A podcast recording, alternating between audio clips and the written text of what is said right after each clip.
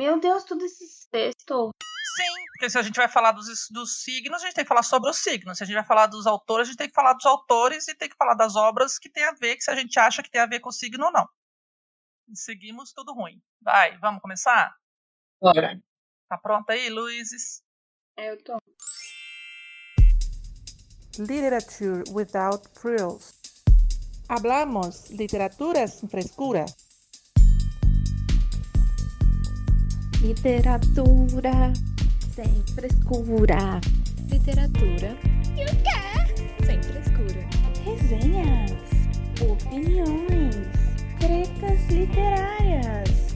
Você está ouvindo Literatura sem frescura.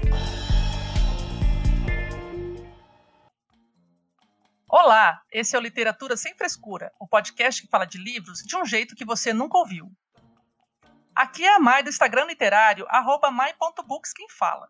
Tenho 40 anos, sou moradora de Londrina e, como uma boa noob em astrologia, adoro saber coisas a respeito dos signos, características, personalidades, como irritar cada signo, como encontrar o match astrológico perfeito. Já sabem, né? Para quem não sabe, eu sou do signo de Escorpião, com ascendente em Escorpião, e como uma boa escorpiana, nascida em 15 de novembro, aceito presentes, né, gente? Fica a dica aí, 15 de novembro, feriado, presentes, aniversário. e como uma boa escorpiana, adoro desvendar os mistérios por trás das coisas. E hoje quero desvendar os mistérios dos autores e seus livros. Será que os signos deles podem influenciar as suas obras? É o que tentaremos então descobrir aqui hoje. E para me acompanhar nessa investigação do cosmos, estão aqui as minhas amigas e parceiras de podcast. Por favor, apresentem-se. Nome, data de nascimento e signo, por favor. Olá, pessoal! Oi, Mai! Oi, todo mundo! Eu sou a Luíse, do Instagram Maré Literária, falo de Florianópolis, Santa Catarina. Nascida em 12 de setembro de 95. E justamente quando eu nasci, segundo meu mapa astrológico, eu não sou apenas virginiana, mas meu ascendente é peixe, gente. E aí o que que dá? Dá confusão na pessoa, porque o, o signo é um e o ascendente, que também influencia muito a nossa vida, é o completo oposto. Aí dá o quê? Dá em Luiz inacabada. Luiz despreparada, Luiz atrasada, Luiz enrolada. Exatamente. Então, é, explica muita coisa aí, meu ascendente em peixes, porque eu, quando eu falo que eu sou virginiana, aí as pessoas, ah, então você é muito perfeccionista, tá certo? Eu sou bastante perfeccionista, mas, tipo, é, não consigo me regar tanto porque vem lá o peixes e faz tudo ao contrário. Ele, ele é sonhador, ele pensa é, muito em, em outras questões que não as materiais e tal, então então dá nisso. E eu tenho sentido cada vez mais que eu tô cada vez mais pro lado de peixes e menos pro virgem. Aí por isso que vai complicando, acho que mais minha rotina e tal. Mas eu gosto, eu gosto de ser o meu signo, porque pelo menos não sou chata, virginiana chata. Luíse, dizem que a partir de uma certa idade, o ascendente ele começa a tomar isso. mais conta do que o seu signo solar. Influencia mais, né? Também me falaram.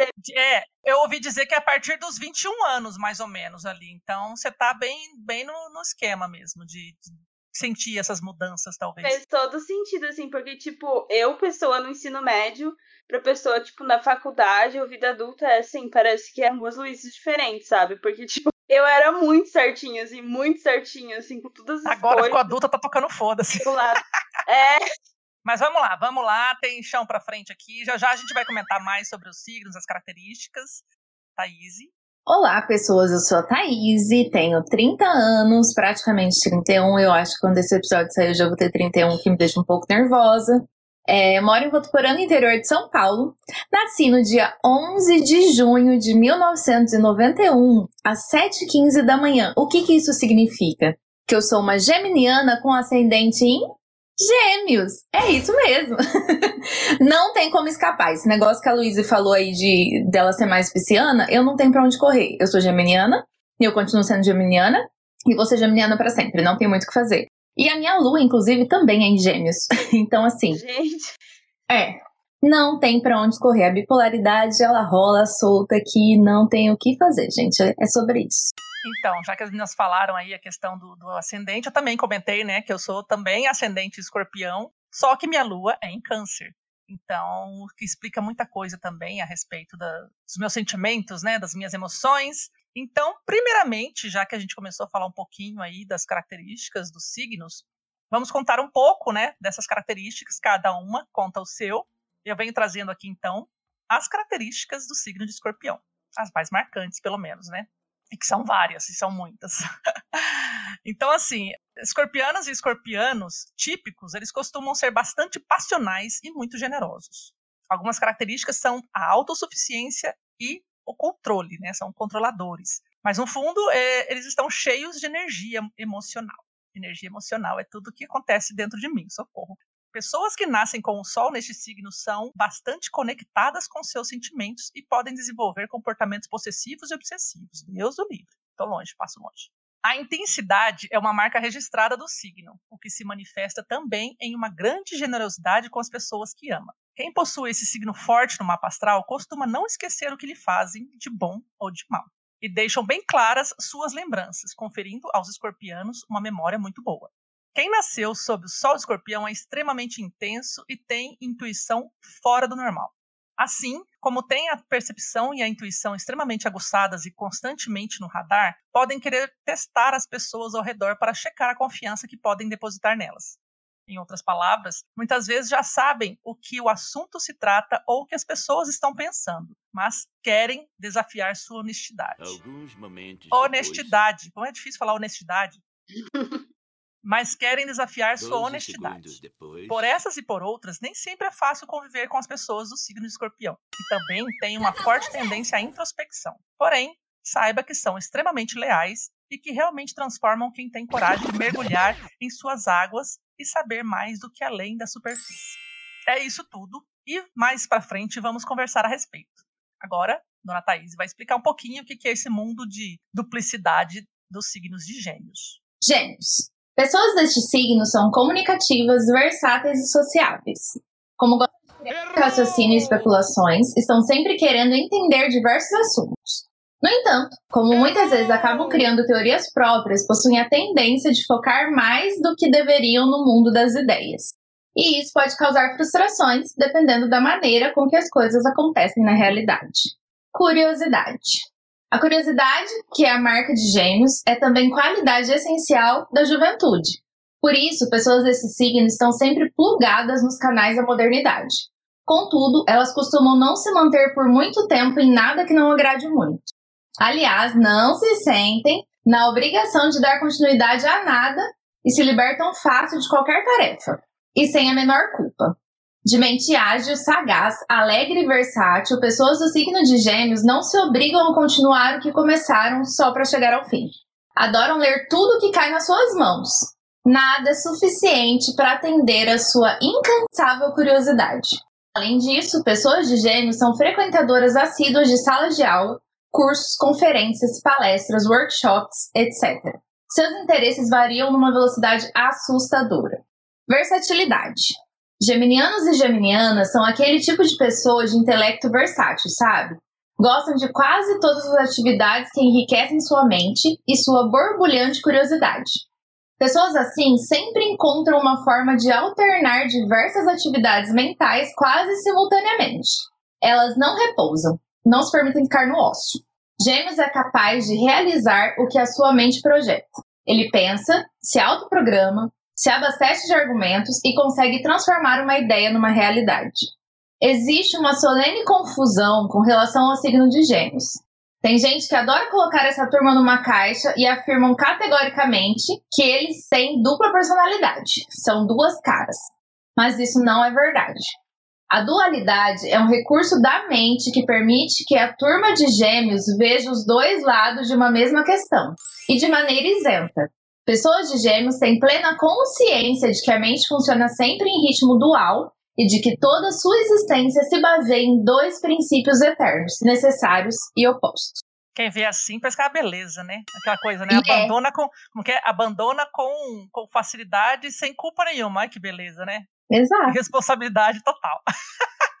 Na verdade, o nome disso é desapego. Chama irresponsabilidade define. Desapego. Luiz, então explica aí um pouquinho as características dos signos de Virgem. Eu tava aqui procurando ah, se eu tinha gêmeos no meu signo, porque eu me identifiquei com algumas coisas. Mas. hum, hum, não. É, Eu também senti alguma coisinha ali. Mais sobre a de- de curiosidade, Parecido comigo, É. mas não, não marcante, assim. Mas é, essa coisa de curiosidade, eu sou curiosa, eu gosto de ficar aprendendo as coisas, buscando as coisas. Essa coisa de estar sempre num workshop, num curso, em alguma coisa, eu senti meio próximo de mim isso. Mas é, sei lá, acho que não sei de onde que vem isso em, em mim, no caso. É, eu, eu senti isso da questão da, da curiosidade e tal. Mas enfim. É, vamos falar agora sobre o signo de Virgem. A busca pela perfeição pode ser bem presente na personalidade de quem tem o Sol no signo de Virgem. Naturalmente, adeptos da praticidade, virginianas e virginianos podem melhorar sua autoestima se sentindo mais úteis e produtivos. Meu Deus, sou eu.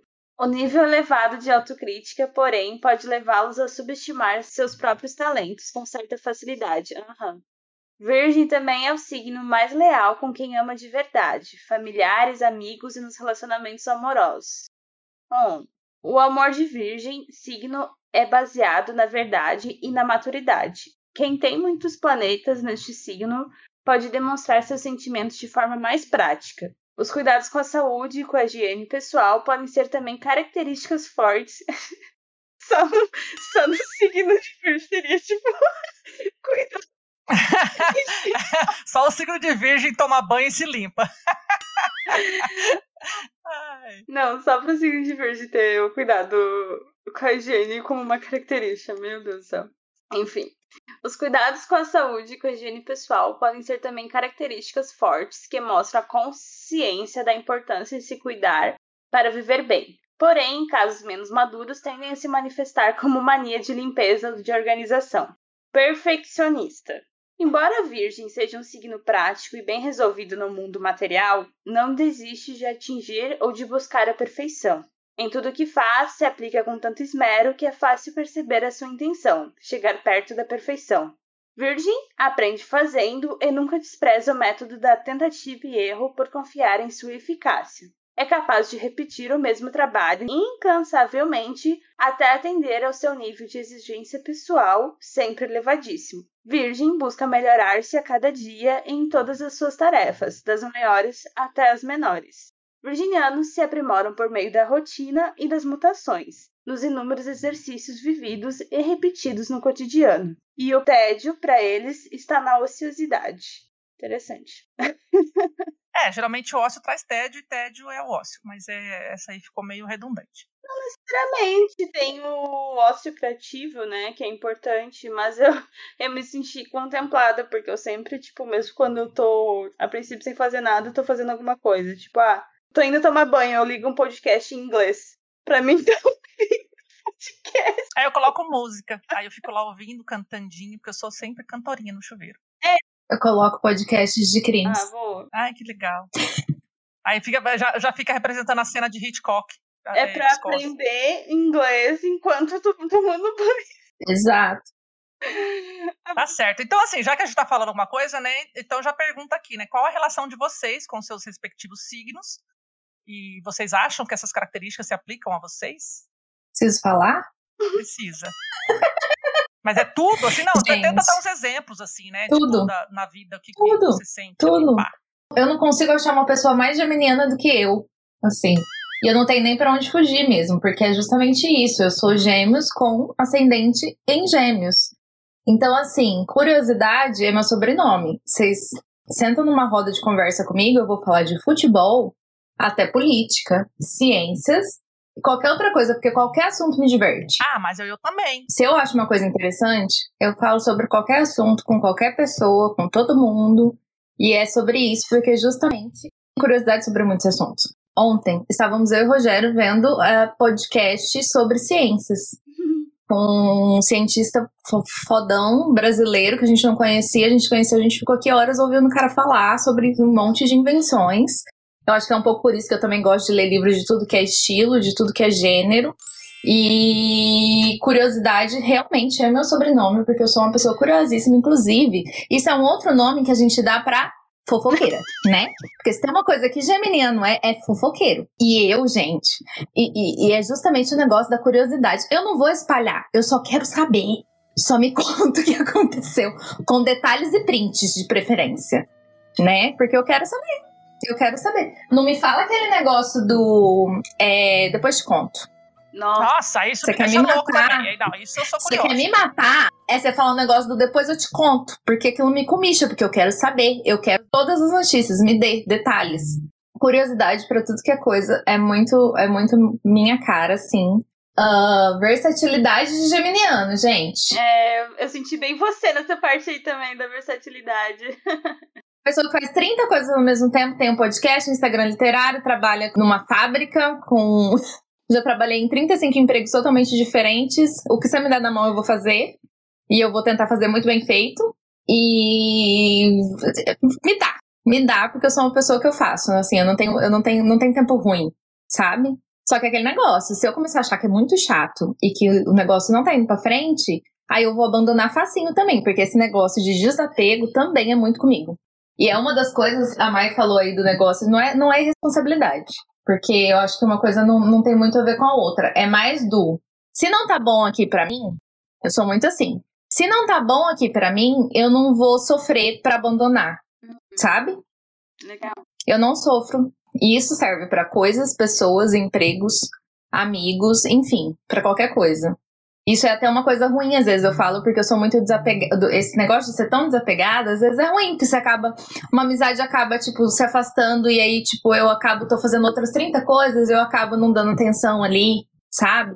Isso é uma das coisas que, que, que pega muito pra mim, assim, que eu tento sempre, já faz muito tempo que eu percebo isso em mim, e eu tento me policiar pra isso não acontecer, sabe? Porque eu sou muito que vou deixando.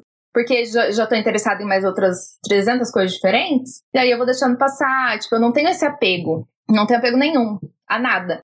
Nem a coisas também. Eu sou muito desapegado com bens materiais. O Rogério quer me assassinar às vezes. Porque se quer uma coisa, eu falo, joga fora, entendeu? Estragou?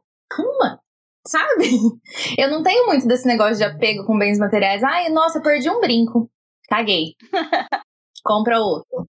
Sabe? Eu sou muito assim, eu não tenho muito. Eu não, não tenho. Apego não é meu nome. Sim, não, não tenho apego com nada. na- nem livro, gente. Eu empresto os meus livros. Eu, inclusive, dou os meus livros se eu vejo que a pessoa quer muito. Depois eu compro outro pra mim, sabe? Não tenho apego. Não tenho apego. E a dualidade a gente precisa falar mesmo? O Jonathan, ele me imita muito bem. E, Assim, eu morria de rir dele me imitando, chegando na faculdade puta, Porque você atrasada. roubou as motos lá e E... É, tem a história da moto, mas é- era toda vez a mesma coisa, muito puta chegando, porque eu sempre tava atrasada, porque eu trabalhava, chegava em casa, tinha que tomar banho correndo, comer correndo. Chegava puta, puta, eu chegava, sentava lá, puta. Aí alguém falava alguma coisa, eu jura? E aí, me conta. Acabou. Só chamou pra, pra Não. fofoca, já modo, muda o foco. Eu queria, eu juro, gente, que eu queria ser uma pessoa que guarda mágoa. Às vezes eu quero guardar o rancor. Sabe o negócio do rancor pra jogar na cara da pessoa? Esse negócio que escorpiano tem de nunca esquecer. Ah, vai, vai, vai entrar aqui no meu negócio então. Exato. Eu queria ter isso. Porque deu cinco minutos, eu esqueci. Parabéns pra você, você não sofre. Eu sou essa pessoa. Mas tem hora que você precisa lembrar, sabe? Pra você lembrar o, o indivíduo de, ó, você fez merda comigo, sabe? De, ó, aquilo não foi legal. Mas eu esqueci. Há cinco minutos eu esqueci. Do por que, que eu tava com raiva. Eu já tô prestando atenção em outra coisa, já tô dando risada de meme na internet. É assim que funciona comigo, gente. Então, assim, eu acho que eu sou muito geminiana. Muito, muito, pra caralho. Assim, não tem nem o que falar. Aproveitando então, rapidinho, não é a minha vez ainda, mas eu quero fazer um contraponto aí de gêmeos da minha vida. É, sou apegada, principalmente em questões assim, eu sou nostálgica com coisas do passado, com coisas que eu guardo. Eu tenho, eu tenho coisas guardadas de quando eu era criança, brinquedinhos e coisinhas. Eu tenho uma caixinha das coisinhas de quando eu Dei era tudo criança. embora. Eu tenho as cartas todas que, eu, que, eu- que as pessoas enviaram pra mim, tudo guardado num baúzinho. Então eu sou apegada, é, essa coisa de. O que mais que você falou ali? É, a curiosidade eu acho que tá por aí, né? Tá? Eu acho que eu tenho essa questão. A versatilidade um pouquinho também, mas essa coisa do desapego aí eu não, não consigo. Eu sou uma pessoa apegada em muitas coisas. E que nem você comentou assim, né, de largar de pessoas e de coisas assim, tipo, sem sofrer, eu sofro. Assim, é, penso mil vezes antes de tomar uma decisão assim mais drástica, porque, porque né, escorpião tá ali, já vou dizer por quê que eu sou assim. Mas agora é a vez da Luíse. Luíse, você concorda aí com as suas características? Você comentou já, né, que tá, tá se voltando aí mais pro lado do peixes, que não está aqui hoje, mas eu queria que você dissesse do que, que você tem ali ou já vivenciou do signo de virgem e tal. Deixa eu contar um caos antes. Conta. É muito engraçado, e eu lembrei dele hoje que eu tava contando a mesma coisa para uma amiga minha de trabalho, sobre virginianos. Um dia eu tava fazendo limpeza de pele numa amiga minha. Ela tava fazendo limpeza de pele e ela tava falando sobre o filho dela. Aí ela assim, Thaís, você precisa ver o Lorenzo. Ele não come a bolacha se ela tiver quebrada. Ele só quer as bolachas inteira. Eu olhei pra ela e falei assim, por um acaso o seu filho é virginiano? ela, como que você sabe? Aí eu, precisa falar o porquê? Ah, eu também tenho um caos. Criatura não come a bolacha quebrada. Isso é muito virginiano, gente. Se não fosse virginiano, ia tá errado. É, deixa eu contar uma também. Ai, meu Deus, é bullying com virgem agora. Ah, minha filha, agora o bicho pegou. Agora me fez lembrar do Porque rolê. o meu signo. Não, não é porque é o seu, é porque virgem é assim mesmo. Mas assim, é, é, aconteceu a mesma coisa. Eu tava na, na casa da minha amiga e a filha dela, na época, acho que agora até uns seis anos, mas acho que ela tinha uns quatro aninhos. E, e aí ela brincando com as bonecas, assim, ah, quer brincar comigo? Então vai. Aí foi mostrar as bonecas dela no quarto. Aí esparramou tudo, né? Aquele esparramote que criança faz. Ela gosta de sereia, né? Aí tinha um monte de Barbie sereia lá, um negócio de sereia. E aí tinha uma que tinha um- uma saia, assim, um vestido em cima do, do- do negócio das pernas lá, que trocava a saia de sereia e a saia de vestido. E aí ela pegou e colocou, se mostrou, né, que colocou a saia, aí ela, a, a traseira da saia tinha costura. Aí ela pegou e colocou assim, retinho atrás, assim, na, na, na bunda, né? na- na- nas costas da boneca. E aí foi assim, ó, não, porque tem que ficar aqui, ó, não sei o quê. Aí eu peguei e cheguei pra. Eu sei, né? Quer dizer, não lembrava, na verdade, o dia que ela tinha nascido. Agora eu sei o dia que ela nasceu, porque ela nasceu no mesmo dia do aniversário de casamento com o Fabiano, que é 5 de setembro. E aí eu peguei, na hora, na, na época eu não tinha me ligado, né? Eu peguei e falei assim, ô Juliana, a, a, a Lara, ela é virginiana, né? Ela é de virgem, né? Aí ela assim, é. Aí eu falei assim, nossa, porque ela falou o negócio da saia da boneca. Eu falei assim, menina, ela falou, menina, você não acredita, porque ela fica organizando tudo certinho, retinho, de um lado pro outro, não sei o quê. Eu falei assim, mas como que pode, né? É criança. Tipo assim, Eu- como é que Os explica astros, isso? os astros fazem E as coisas. pessoas não acreditam nessas coisas É. características. quê. Eu sei que depois de adulto a gente muda, a gente é, convive com outras pessoas, acaba sendo influenciado de certa forma, mas é uma criança pegando uma boneca e colocando a, a costura do vestido da boneca alinhado com a bunda. Não pode, ela falou assim, E o moleque não come as bolachas ela quebradas. falou assim, não pode ficar assim, tem que ficar assim, ó, Por quê? Por que não? vai entender. Mas aí, é, agora você se defenda aí, por favor, Luiz, obrigado. Então, vou tentar defender virgem ou nem tanto.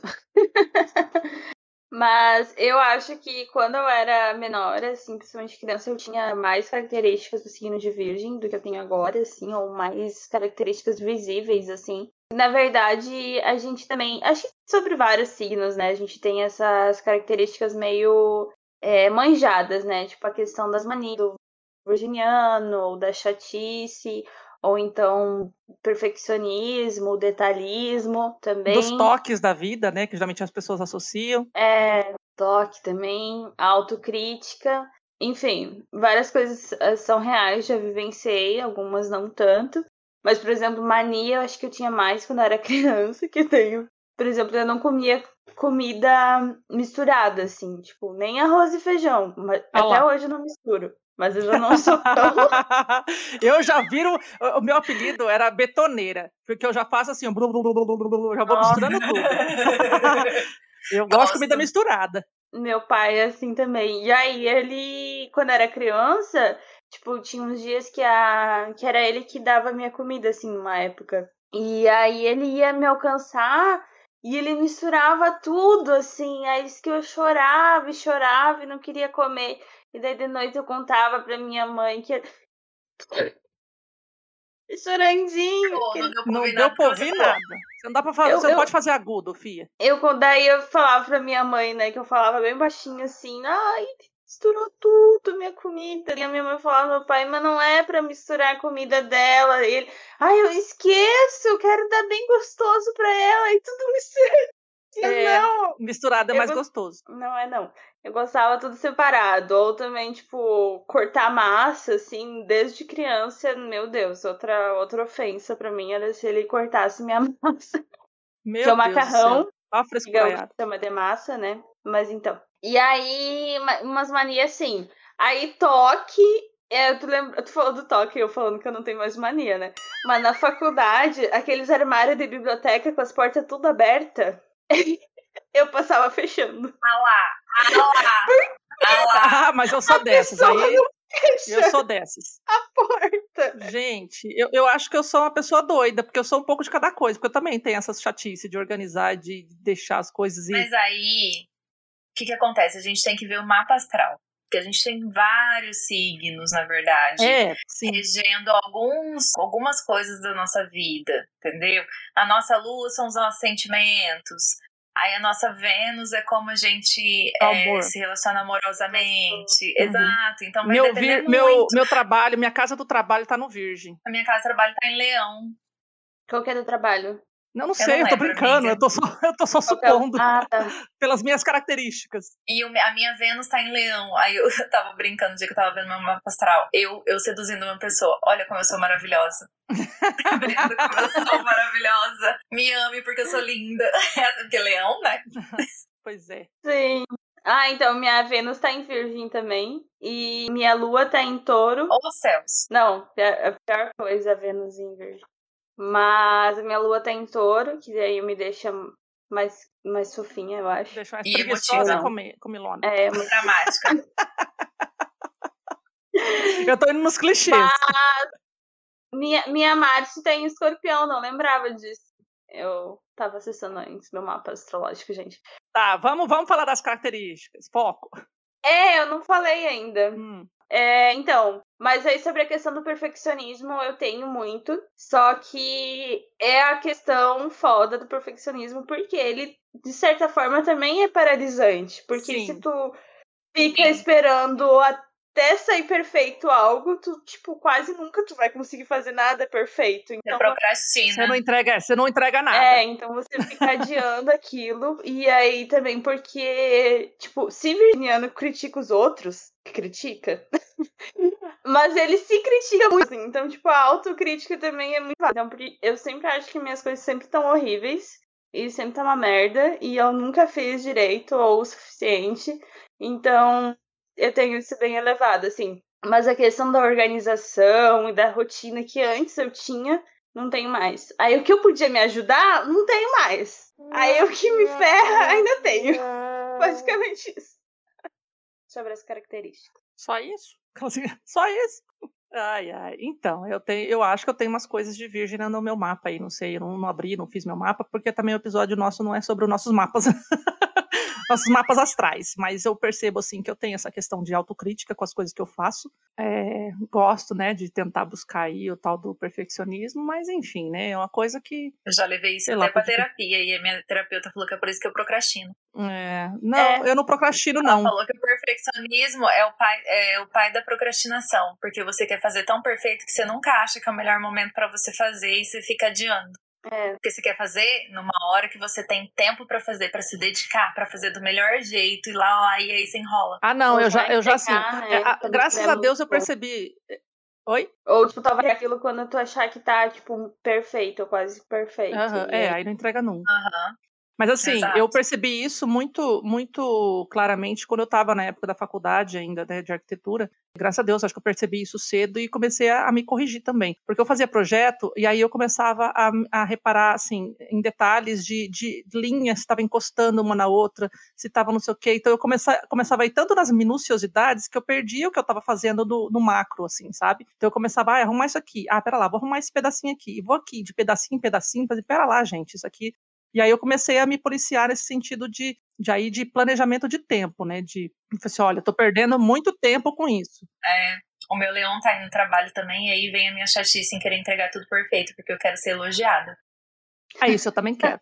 Eu gosto de eu gosto de merecimento, merecimento não, como chama? Eu Reconhecimento. quero que você fale, nossa, Thaís, que foda isso que você fez. É, É, sobre isso. reconhecimento, eu também eu sou bem besta assim. Gente, Eu bem bestinha. E aí no nosso mundo aqui, né, entra lá. Então, Ah, mas mais uma característica que sou muito eu e é muito virgem. é se sentir útil. Nossa, Ah, eu também, gosto eu de gosto. ajudar os outros. É, Porque isso dá utilidade, assim, tipo, nossa, faz muito bem pra mim. Eu me senti útil. Faz muito bem pra mim. gosta de ser útil. socialmente talvez não, mas no trabalho eu sou assim, ah, a pessoa tá precisando de ajuda, tá não sei o quê, aí eu vou, eu vou ajudar, vou ensinar, vou, vou fazer, você quer que não sei o quê, então eu sou prestativa nessas coisas também, então deve ser coisa de virgem. Ou na do escorpião mesmo, né, que fala aqui generosidade e tudo mais, Uhum. É, do meu aqui, eu inclusive até coloquei em negrito as coisas que eu acho que tem a ver, com, né, enfim, que eu percebo de mim, às vezes as pessoas, né, de lá de fora não percebam tanto, até porque tem essa questão da introspecção e não sei o quê, mas enfim. Eu acredito, né, que eu sou passional, eu sou, né, muito no, nos 880, é, em algumas coisas, A gente sabe. ninguém sabe disso, tô contando agora. E então, assim... Não, ninguém sabe, não. mas ao mesmo tempo assim esse momento passional é por causa de, de- muitas vezes eu me entrego muito a algu- alguma coisa e aí eu acabo me frustrando enfim então acaba tendo esses altos e baixos. Ah, outra coisa aqui que é a da autossuficiência né e controladores. Não né que nem um pouco se liga aí na questão do... para não, a gente não ia tirou não pode parar a gente ia julgar a Luísa não ia? A gente julgou todo mundo, você me julgou também. julguei não. E é Não, falou que eu sou o quê? O que que você falou que eu sou? Irresponsável A controladora. A controladora aí, ó. É, Ó. então, assim, essa autossuficiência, eu gosto de fazer as coisas por mim mesma. É, agora, com certa idade, que eu comecei a, a- deixar as outras pessoas a fazerem as coisas também por mim, porque, né, o, o corpinho de 80 aqui não tá aguentando mais muita coisa, então, assim, mas anti- antigamente eu era assim, não, deixa que eu faço, deixa que eu faço, era uma frase muito típica minha, às vezes ainda é, porque eu não tenho paciência também, então, né, deixa que eu faço. Então, essa autossuficiência é foda. É, mas aí, né, fala aqui, ó, mas no fundo, ó, estão, são cheios de energia emocional. O que, que isso quer dizer? Sei lá. O tanheiro. Que é o quê? Fogueteiro. Não sou fogueteira. A Sorpiana é fogueteiro. Não sou fogueteira, não. O Fogosa. Fabiana, Fogosa. vem aqui, vamos conversar. que, que você tá me chamando, Luiz? Fogosa. Não, não, não sou. Essas coisas, então, aí que tá. Tá aí uma coisa que do escorpião que todo mundo acha que eu acho que eu não sou. Essa coisa de. Ai, isso também te ligada com sexo, com o corpo que não sei o que, que fica no lado de usar. Mas você tá com 40, amiga. E quando você era mais nova? Ai, não- também não acho tanto assim. Se eu sou provocada. Eh, Gente, a gente tá fazendo uma terapia aqui sexual, né? De, de casamento, de Nada. terapia de. Como chama? Não, a gente tá falando de signo. Não, você Tem começou a perguntar dessas coisas. Mas assim, co- conectadas com seus sentimentos, sim, pede mais. Sofro, sinto tudo, muito, bastante. Que aí entra tal da intensidade, que também, tudo para mim é intenso, o tal do 880, então ou é muito ou é pouco, enfim. Grande generosidade com as pessoas que ama, sim. Quando eu gosto da pessoa, quando eu vou com a cara da pessoa, eu faço tudo pela pessoa. Eu já falei, pode me pedir meu tempo, pode pedir meu dinheiro, pode pedir tudo para mim, menos a minha comida. E aí eu acho que aí eu acho que eu tenho um pouco de touro na minha vida também. Gente, a minha comida Só não pode me, não, só não pede minha comida porque aí eu fico, aí eu, aí eu fico embirrada. Aí o bicho pega. Que eu não gosto, gente. Eu tenho um pouquinho de ódio que as pessoas pegam minha comida do meu prato, sabe? Pega minha É, mistura. quando fica mexendo. Cara, eu não sei, eu nunca contei aqui da história do Ultiminho. Eu sou filha única, né? Eu tenho nojinho. Ah, não, isso não, Não. mas eu sou filha única. Ah, virginiana. É, nojinho. não, mas assim, eu nunca contei a história do Ultiminho. Uh-uh. Eu tenho sempre Hum. o meu Ultiminho. Já, É, não sei se eu contei aqui já, en- enfim, não sei se contei mim já. pras Aqui meninas. acho que não. É, é que assim, eu gosto de comer a comida pelo pedaço, pela parte mais ruim dela, e Eu também. e, E vou, deixa melhor por e último. deixo guardar melhor por melhor pro último. final. E aí eu, Uhum, eu, eu chamo de ultiminho. Por exemplo, a pizza, eu começo pela borda e vou pro recheio. Eu gosto de massa, então eu começo pelo recheio e deixo a borda por último. É, eu também. Ah, é, aí porque vocês são invertidas na questão de, É de gosto, gostar da é. massa, é. Mas assim, eu gosto assim, porque geralmente vem só quando a, a borda não é recheada, né, que é só massa, massa, massa. mesmo. É, Uhum. Eu como ela primeiro ali, ponho pimentinha. Eu gosto também, eu coloco pimentinha, mas eu gosto de terminar com um recheio, com um sabor do que, que é o negócio. Outro exemplo que eu posso dar, por exemplo, imagina o pão francês, pão francês não, o pão de forma. Eu como a casca Geralmente quando primeiro. você faz um lanche de pão de forma, o recheio, a maior parte das coisas vão ficar no meio. Então eu como tudo em volta Uhum. e para chegar no meio onde tá o super power recheio. Gente, eu faço Então, assim, também. Esse é o meu ultiminho. E se a pessoa vem pedir Nossa, o negócio, a hora que tá no último pedaço, que tá lá, vai ser a parte mais gostosa do negócio. Ah, E pastel. Pastel, quando eu vou comer, eu vou comer toda a massa em volta. Aí a pessoa pede, ah, dá um pedaço. E vai lá e mete a boca enorme no recheio. Ah, mano. Aí, por isso eu falei, não mexe com a minha comida. Pronto. e aí, o que acontece? A questão do costuma não esquecer o que lhe fazem, de bom ou de mal. Sim, eu não esqueço. Não Rancorosa. esqueço. Não, não é. Não é. Como não era é. o Dante, o Dante é aquele do Edmundo Dante escorpiano. Edmundo Dante. Não, é, deve ser, mas assim, não no sentido de vingança. Eu não gosto de guardar isso. Mas quando acontece algum tipo de, de situação em que a pessoa é ingrata, aí eu vou lembrar, putz, filho da puta, né? Olha lá tal coisa que aconteceu, tal coisa que eu fiz, ou tal coisa, sabe assim? Aí eu vou lembrar, esse é o problema. Que aí o rancorzinho fica Era o que eu guardado. queria ter Eu não fico e não tenho, tá vendo? É, então, eu guardar, Imagina, guardar assim, foi. eu não guardo porque eu quero, é simplesmente porque eu não esqueço. Eu perdoo, mas eu não esqueço. Tipo, beleza, passou, vamos continuar a conviver, vamos continuar ser amigo, vamos continuar trabalhando, vamos, tipo assim, vamos seguir nossa vida. Mas se alguma coisa lá no futuro cair naquele mesmo negócio, aí eu vou, ó, Você vai lembrar. de novo, sabe? Assim, tal coisa aconteceu. E aí eu falo assim, filho da puta, né? Tipo, às vezes eu brigo, às vezes não, mas na verdade, na maior parte das vezes eu não brigo. Eu faço o quê? Guarda rancor. Eu entro na tal da introspecção. Não, eu, eu entro na Uhum. introspecção, tipo assim, sabe? Tipo, eu já, já não posso mais confiar Você naquela pessoa. remoe, você Já remoe não- aquilo dentro de você, assim, você fica remoendo. Gente, eu esqueço. É sério. Destilando. Eu, não fico juro que remoendo eu nada, queria não. guardar. Eu juro que eu queria lembrar pra jogar na cara da pessoa depois. Eu juro, mas eu não lembro. Eu simplesmente esqueço. Isso é bom? Eu acho que o virginiano lembra, mas não fala. Eu, isso Não, é mas bom, eu geralmente também não falo. Nem sempre. Eu também não falo. Mas é, eu precisava guardar esse rancor e eu não consigo porque eu sou geminiana demais pra isso. Eu esqueço. Então, porque, por exemplo, assim, eu me identifiquei muito nessa fala aqui, assim, né? Na questão de, de intuição é, fora do normal, percepção e tudo mais, que é muito aguçado, porque fala aqui, né? Muitas vezes já sabe do que o assunto se trata ou o que as pessoas estão pensando, mas eu vou lá só para ver o que, que a pessoa vai dizer. Geralmente eu percebo as coisas antes de acontecer. Que eu sempre falo assim que às vezes me dá medo, porque parece que as coisas ruins explodem na minha cara. Tipo, eu fico vendo, você olha essa pessoa fazendo isso, acho que ninguém tá notando. E às vezes as pessoas realmente não estão notando, mas eu tô sabendo que a pessoa tá sendo, sabe assim, meio meio malvada em alguma coisa ou outra. Eu falo assim, nossa, ó, a pessoa tá sendo sacana ali. Então, e aí eu faço esses testes de, de, de honestidade. Faço mesmo. De vez em quando, assim, falei assim, por quê? Porque eu já aprendi, eh, quer dizer, já fui muito trouxa na vida, aí eu aprendi a não confiar mais nas pessoas. E aí eu faço mesmo, porque eu percebo que as pessoas vão fazendo de erradinho e vou lá guardando. Vou vendo, ó, a pessoa fez tal coisa assim.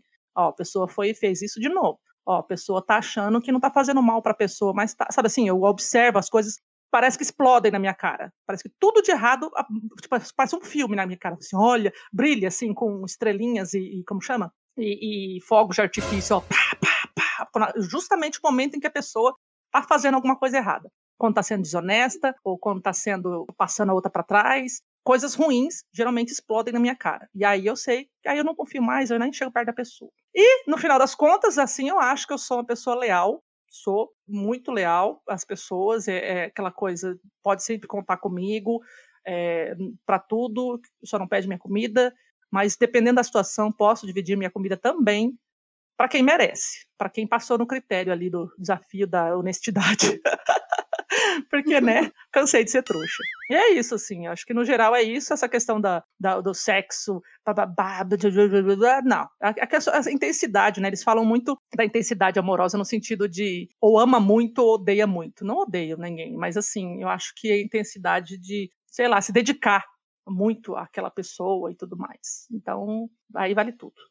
Então, né, é isso, mais ou menos. Querem comentar alguma coisa aí? Cê- Alguma coisa de escorpião em vocês? Não. Não, na real, quando tu tava lendo, eu senti várias coisas. Aí depois eu fui ver minha marcha em escorpião. Eu tenho marcha algumas é coisas negócio- de escorpião no meu. Deixa eu ver. O que, que é Marte? O que, que é? Isso do posicionamento, de como tu se posiciona pros outros, é, Ah, sim. é o Marte. Marte é, né, o coisa mais de enfrentamento. Olha só, características de Marte em escorpião. Uma pessoa enérgica e altamente segura de si, não tanto. Tem a personalidade forte e autoritária. Eu? Como um verdadeiro general.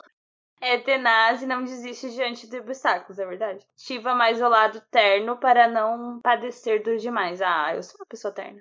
Costuma ser radical em suas atitudes. Ah, sou um pouco radical. Tem grande energia sexual, não. E uma excelente capacidade de regeneração diante dos problemas. Hum, talvez. Hum, sei lá.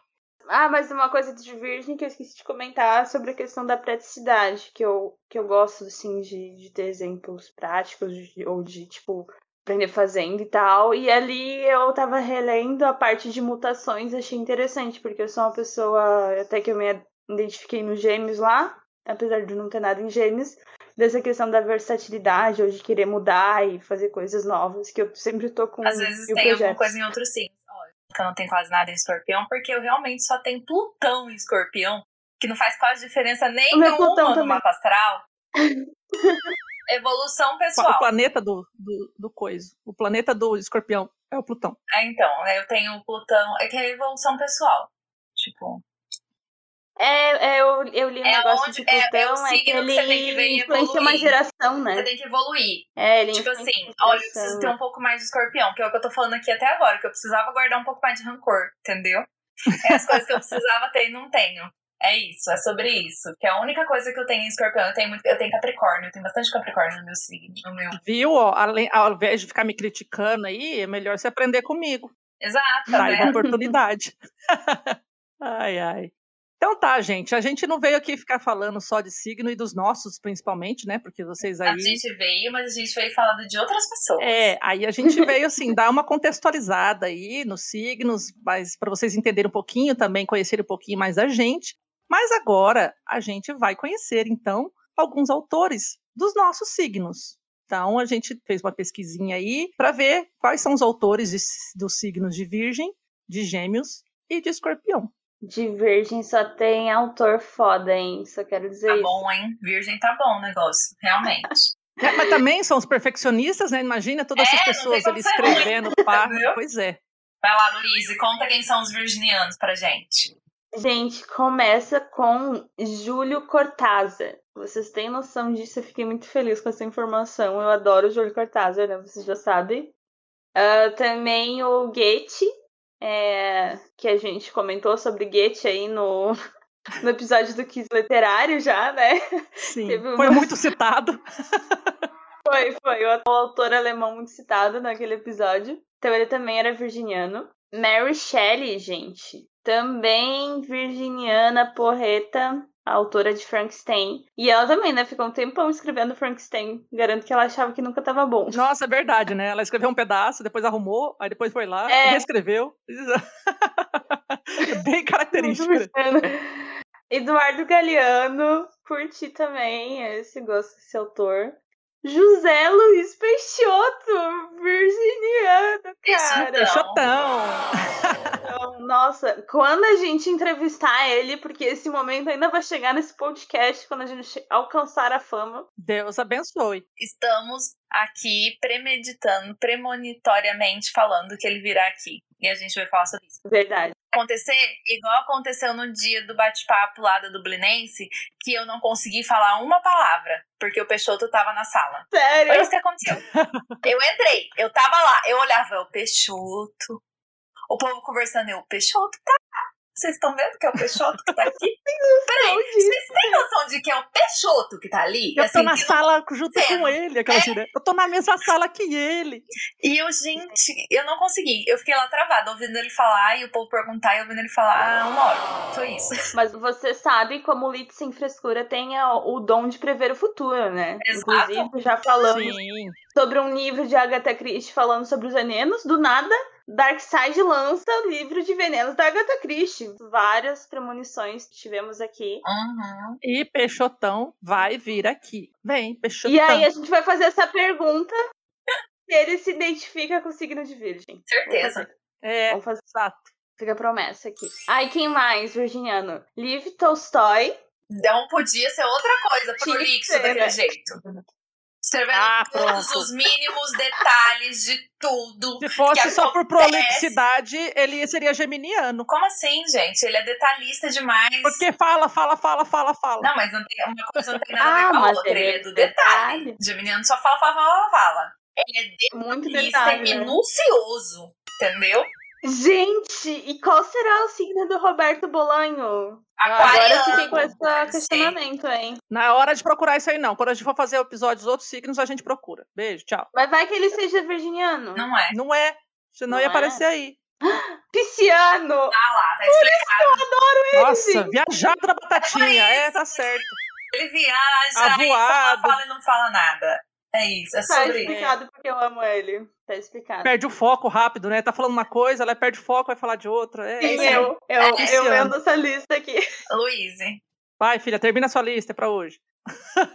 Quem mais? Quem mais? Ela, a única, a Que primeira não que poderia ficar sem ser citada nesse, Episódio. nesse episódio. Exatamente, eu pensei nisso na hora que eu vi. Agatha Christie, A gata triste. virginiana.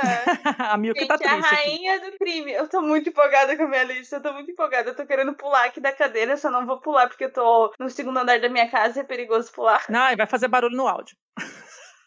É aquela informação que sempre choca a Thaís. Tenho muito medo dessa casa da Luísa. Se eu for lá, eu não vou na parte de cima. Porque, gente, ela sempre fala que vai cair. Vai balançar tudo, né? Socorro. Aqui é o quarto de hóspedes, querida. Eu durmo no sofá, não tem problema.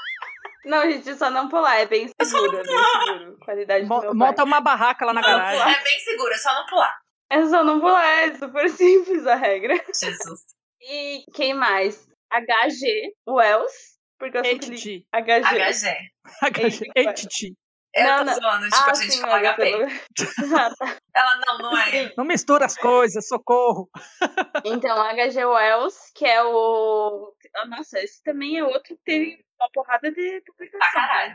É... E quem mais? E quem mais, gente? Quem mais? Vamos encerrar essa lista com Stephen King. Stephen King virginiano. Que não faz sentido nenhum. Não sei, não sei. Mas Faz, faz sim. Naquele capítulo inteiro falando do- dos remédios que tava no armário do cara. hipocondríaco.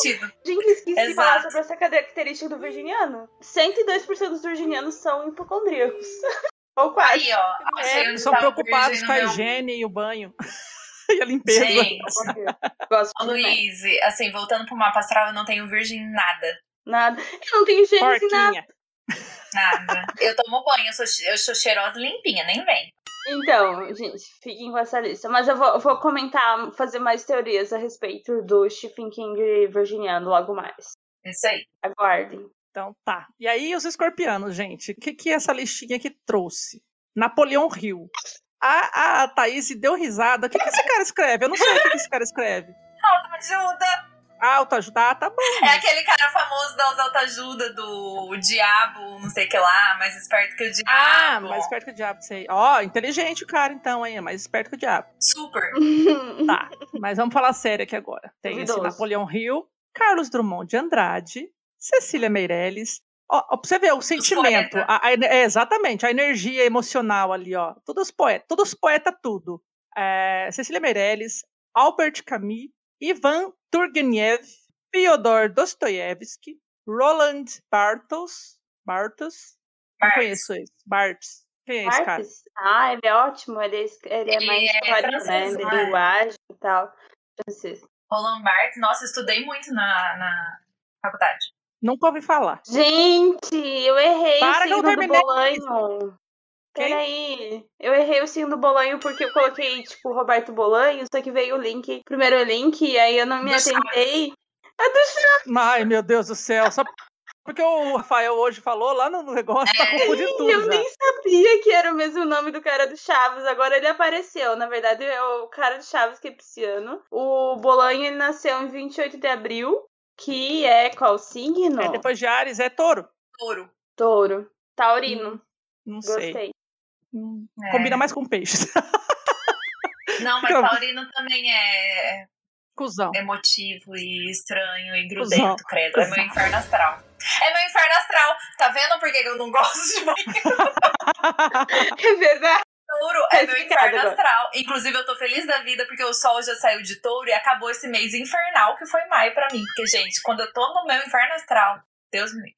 Não, Passou. mas a- ela vai, a, a Thaís, achando as muletas, que nem a. a- Sempre é inferno astral. A A, gente põe a culpa nos astros. Aí os astros, quem é você, minha filha? Não, quem é você, miséria? Você vai pela Quem é você, miséria? Vamos lá, terminar minha listinha aqui, porque tudo pelo jeito aqui, né, tá até os, os poetas e os russos. e aí temos aqui o português José Saramago, queridão, lindão, maravilhoso, top das galáxias brit é, brit britânicas, olha eu, é lusitana. Muita coisa se explica também. explica o que que explica? Não sei. Nada não. Explica. Nada não. E o Voltaire? Voltaire também é outro lá, é o filósofo, poeta, não sei que Voltaire é. Acho que é filósofo, filósofo né? Exato. Tá vendo, ó? Escorpianos, eles pensam sobre as coisas da vida, os mistérios, os sentimentos, a energia emocional. Eu gostei desse negócio de energia emocional. Eu sou muito cheia de energia emocional. sinto muito, eu sinto muito. Muito as e coisas. não explica nada, né? Quase que, Assim, tipo. sinto muito que eu sinto muito. É, não, eu não sinto muito de I'm sorry. Eu sei, eu sinto tô muito, falando- eu sinto tudo. Eu sinto tudo. muito. Sei lá, eu fico alegre, alegre por algumas coisas, triste por outras, enfim, eu sinto tudo intensamente. Aí eu fico doidando. Esses são os autores aí da minha lista. Eu vou, obviamente, é, enfatizar aí dois deles no nosso bate-papo aí para frente. É, e aí a gente vai conhecer um pouquinho mais também da- das obras e das características desses dois que eu escolhi. Vamos pros geminianos, que também tem gente boa aqui nessa lista, tá bom, gente? O primeiro deles é quem? Dante Alighieri, o famoso autor da Divina Comédia. Muito que bem. E ela, a jornalista, a maravilhosa, que faz a gente perder noites de sono com seus livros e que não. Gente, ela é muito geminiana. Quem é ela? Es- Sim, Svetlana Alexievich. Não é mesmo? Que gosta do quê? De se comunicar com as pessoas e escrever as histórias das pessoas em seus livros. Quem mais? Hum, tu nunca pensou em ser jornalista? Porque, nossa, tu deu todas as características, Não, né? tipo, dos professora, tópicos. amiga. Professora. Sempre que ser professora. Ah, mas. É, mas tu é, tipo, muito jornalista. Todas Sim, nossa, muito, sem dúvida. Comunicação, Poderia. né? Comunicação total. Mas é porque assim, eu gosto de me comunicar ensinando. Mas não deixa de ser É, muita não, e outra né? coisa, na verdade, a sua comunicação você usa através das redes aí também, Isso né? que eu ia falar, gente. É. Olha eu, blogueira. Finge Sim. que é blogueira. Blogueira, podcasteira. Podcasteira, agora youtubeira. Ai, meu Deus, caiu. Tipo, todas as características, assim, tipo, mais do que eu, inclusive. Me manda calar a boca, gente, porque eu não paro de falar. É sobre isso. Então, cala a boca. Quem mais? Quem mais é geminiano? Esse eu não sei opinar, porque eu nunca li nada dele, que eu tenho medo dele. Talvez me dê um pouco mais de coragem agora. Que é Thomas Mann, com sua Montanha Mágica e todos os outros livros, não é mesmo? Os Buddenbrook, Né? que iremos ler. Quem mais era Quero. geminiana? Anne Frank, gente, faz muito sentido Anne Frank ser geminiana, né? Faz, porque ela gostava de contar as histórias, ela não podia conversar muito, então ela escreveu o seu diário. E os humor dela Caca, também. Hum. Maravilhosa, né? O deboche. O deboche tá sempre presente, sempre. Jean o Sartre, o. Não era marido, porque eles moravam em casas separadas, da Simone de Bovary. Vou voar. Já virou Começa piada. a falar certo. Simone de Beauvoir, que era nada Não, mais dessa que vez um ela falou de filósofo propósito. Eu falei de propósito. É porque a gente tava conversando antes de você entrar. É, Simone de Beauvoir, de Beauvoir, lógico. O Sartre, que também era um filósofo, um pensador. Não, não pensem que geminianos também não são pensadores. Olha eles aí. E quem? Quem? Quem? Quem mais? Quem mais geminiano do que ele? Deboche. Machado de Assis, gente. Machado de Assis só podia ser geminiano. Essa conexão que a gente tem não é em vão. Entendeu? Esse amor que eu tenho por Machado não é em vão, é porque eu me vejo nele. Porque o meu deboche é o deboche dele. Entendeu? Porque a gente tem o negócio da fofoca, sabe? Da intriga. A gente gosta, entendeu? O Geminiano gosta da fofoca e da intriga. E olha os livros do Machado, nem preciso falar nada, né? Outra pessoa que a gente já falou aqui, que é o mais geminiano de todos os geminianos, falarei mais sobre isso depois, que é Fernando Pessoas. Pessoas. Eu só consigo me lembrar da Camila falando, gente, ele perdeu a oportunidade de se transformar em Fernando Pessoas. Pessoas no plural. Perdeu. Fernando Pessoa, ou segundo a mais, João Pessoa. É. Mais ou menos por aí. Ó céus. Fernando Pessoa, o mais geminiano de todos, não tem nem o que falar. E ele também, o maravilhoso, gente, pra finalizar essa lista, Ariano Suassuna, Muito geminiano. que mora no meu coração e era um comunicador nato, né, gente? Quem viu as show aulas dele que tem aí no YouTube vai entender do que eu tô falando, porque o homem, ele nasceu pra comunicação. Ele é muito comunicador, muito engraçado. E, cara, era bom. E os livros dele são maravilhosos, né, gente? Ai, só namoro do meu coração. Eu amei essa lista de geminianos, sério. Muito boa, muito boa. Todas as listas muito boas. Várias coisas fizeram sentido na minha cabeça. Sem dúvida, na minha também. Caralho, eu tava falando aqui sozinha com o negócio desligado. Parabéns pra mim. eu tava te deixando silenciosa. Muito legal essa lista. E aí eu tava lembrando aqui que, já que teve Agatha Christie aqui nesse episódio, porque ela é virginiana, temos também Neil Gaiman, que é escorpião, que eu esqueci de falar. É. Neil Gaiman também é de escorpião. Sim, senhores. Poxa. Poxa, que muito bom, né? Então, foi citado também, né, para não ficar para trás, ele também está nesse rol de, de signos desse episódio. Ah, e agora, então, vamos entrar aí nos autores que a gente escolheu, do, de cada signo, né, dos nossos signos, e os seus livros, né, que a gente leu ou que vai querer ler e tudo mais. Então, vamos nessa aí, começando com a Luíse. Que autor que você trouxe pra gente? Eu trouxe o Julio Cortázar porque eu amo, eu amo esse escritor e eu ver isso que ele era virginiano fez muito sentido. É, porque ele parece ser muito perfeccionista pelos textos dele, assim. Porque eu não li nenhum romance dele ainda, eu li é, três livros de contos dele. Mas todos os livros de, tipo, cada conto, ele carrega toda uma história em si. E só que elas sempre são, tipo, muito fechadas, são muito perfeitas, assim. Tipo, tu não encontra nada, assim, que fica faltando, assim. Tudo, tudo se conecta, né? E foi ele, inclusive, que me fez começar a gostar de contos. Antes eu não gostava tanto, assim, de contos. Lia mais por obrigação e tal.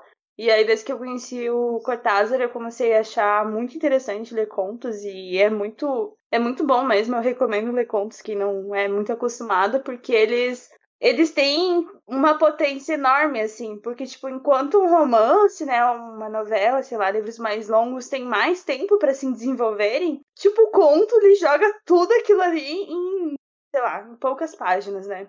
E aí eu não posso esquecer também do, de um conto que eu li em final do jogo, que é, foi um conto perfeito, que eu, tipo, na primeira vez que eu li, eu li três vezes ele seguido. E, nossa, foi muito bom, assim, tipo, nossa, muito bom. É um dos meus contos favoritos. E aí ele tem toda essa questão da lógica, sabe? E, e, parece ser muito bem fechadinho e organizado, mas também sem deixar de ser surpreendente e tal. Então eu acho que é muito é muito virginiana essas características da, dos textos dele. E dá para perceber assim que cada coisa é muito bem trabalhada, planejada, tipo, cada palavra tá ali porque tem um sentido de estar ali, até chegar, sabe, quase a perfeição ou a perfeição para quem tá lendo, assim, considerar isso.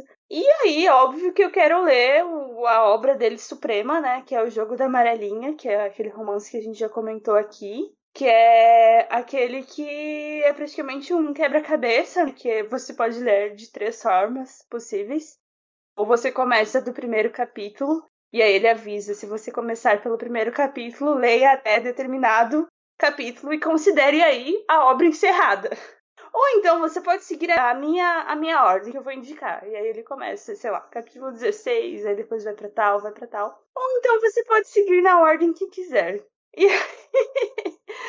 E eu acho que isso foi bem genial, assim, e brinca bastante com a questão da organização, né? Tu pensar nessas maneiras diferentes de, de trabalhar a obra e tal.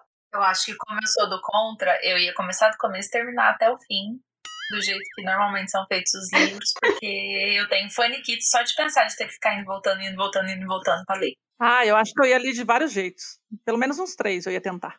O, o direto, o dele ou do, do outro jeito. Eu quero começar da ordem que ele indicar. E aí depois fazer outra leitura do, do começo ao fim. Faz sentido também. Faz sentido, porque se ele tá indicando, quer dizer que faz sentido. É. assim a gente espera. Mas eu acho bem genial essa coisa mesmo, você conseguir colocar uma história é, cheia de. um quebra-cabeça, né? Cheia de peças e você que monta e aquilo vai fazer sentido. Ou não, ou vai virar um bolanhão. Um bolanhão? Sem pé nem cabeça, que nem um bolanho. Igual bolanho. Muito bom, muito ah, bom.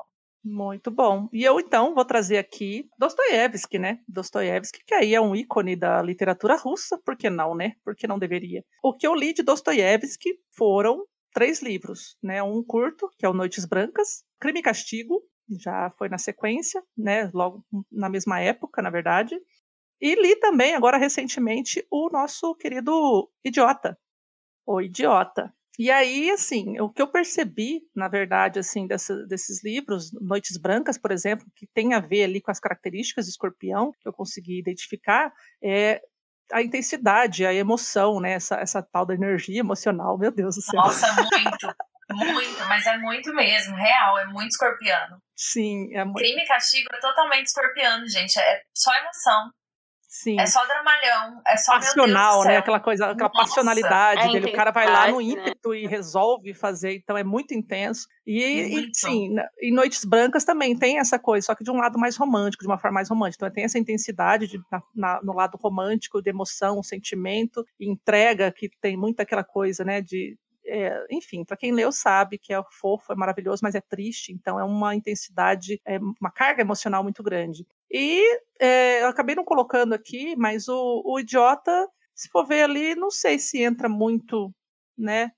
Talvez porque ele foi de uma outra época, né? Foi escrito numa outra época, não foi tão romântico, né? Enfim, tipo, tem- dizem, né, que foi a fase mais madura de Dostoiévski e tudo mais, então talvez ele. Não quer dizer também, né, que só porque ele é de escorpião vai ter que influenciar todas as obras dele. Enfim, é isso. Então aqui eu trouxe um trecho de uma de umas características aqui que trouxeram, né, da, escrita, né, das características do, do Dostoiévski. É, Dostoiévski não só produziu textos em diversos gêneros, é, romances, contos, memórias, notícias e colunas em jornais, mas também abordou temas da experiência humana com grande profundidade. Aí tá, né, o escorpião ali, profundidade. Em do- dos mais obscuros, o crime, o suicídio, o sofrimento, até os mais luminosos, a experiência religiosa e o amor. Seus personagens alternavam entre o niilismo até a mais vã expectativa quixotesca do mundo. Muitos críticos literários colocam Dostoiévski como precursor do chamado romance psicológico, que seria a regra do século XX. E assim, a gente percebe, pelo menos no Idiota também, tem muito essa coisa da psicologia, né? Vamos analisar os personagens, vamos analisar as características e as ações dos personagens, como eles pensam,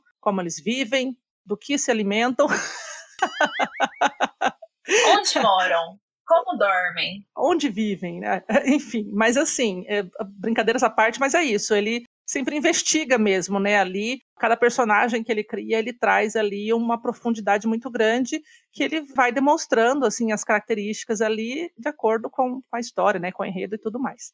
E aí, nesse caso, né, o que eu quero ler ainda do, do Dostoiévski, fora vários todos os outros livros, mas que eu quero em breve, digamos assim, seriam os irmãos Karamazov, que eu acho que vai ter também bastante característica ali de talvez passionalidade, generosidade, não sei, vou ter que ler para vir contar aqui para vocês em breve, talvez, sei lá, nas minhas férias. ai, ai, Thaís, talvez. Essas férias.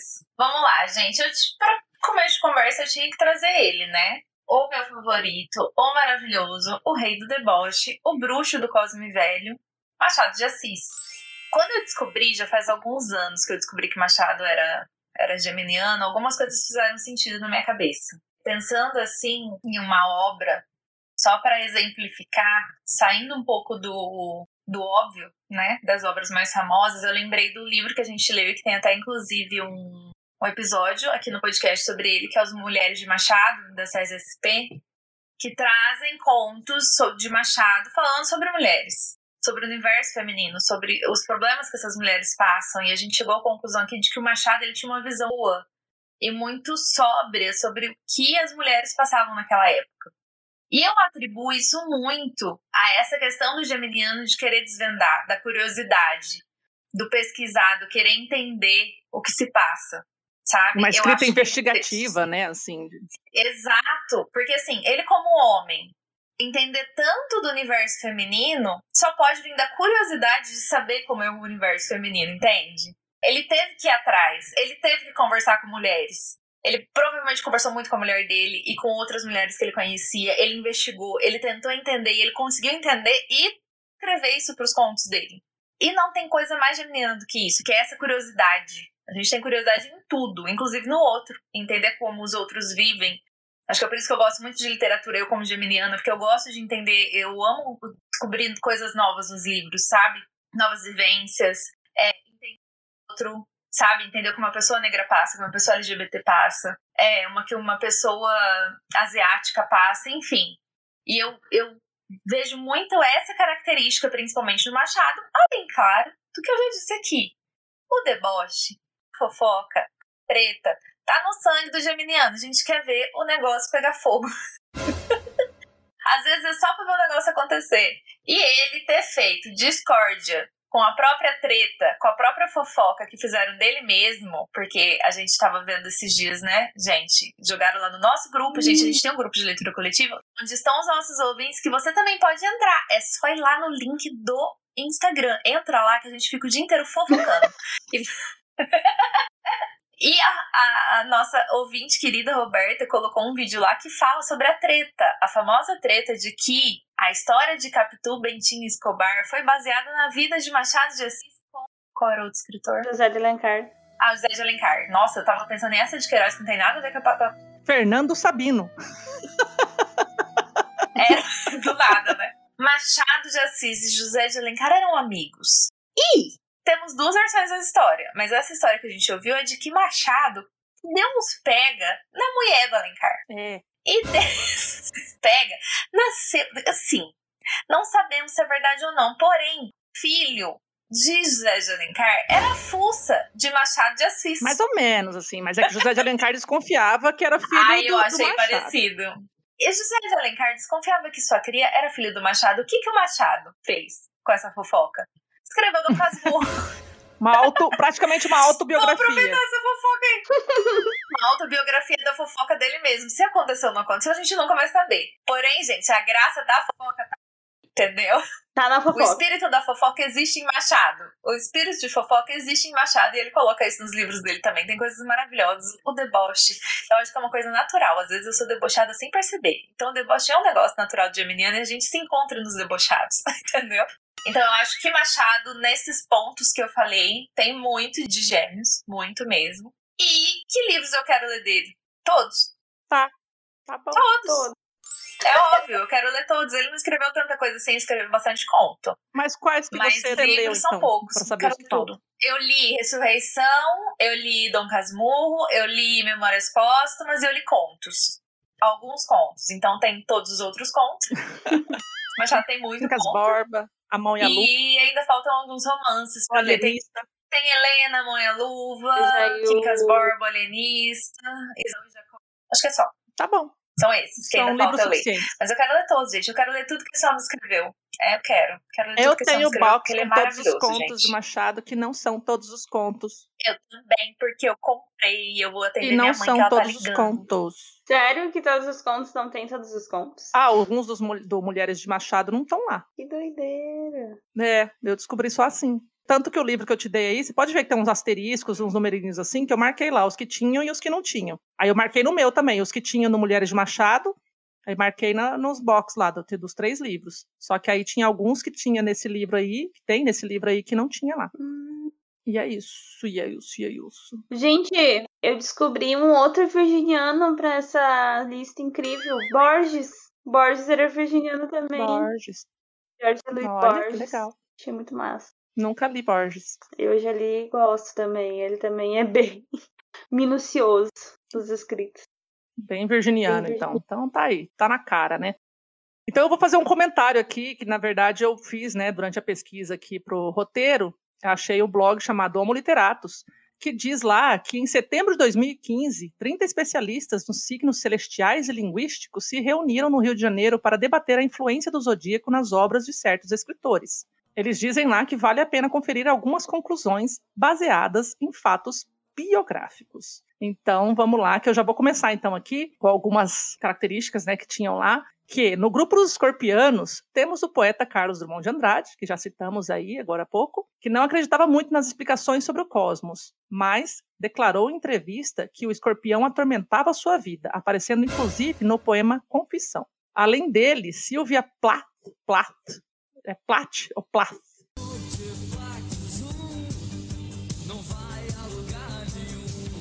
Plath, Plath, ela era Americana. ah tá, americana. Então é Plath.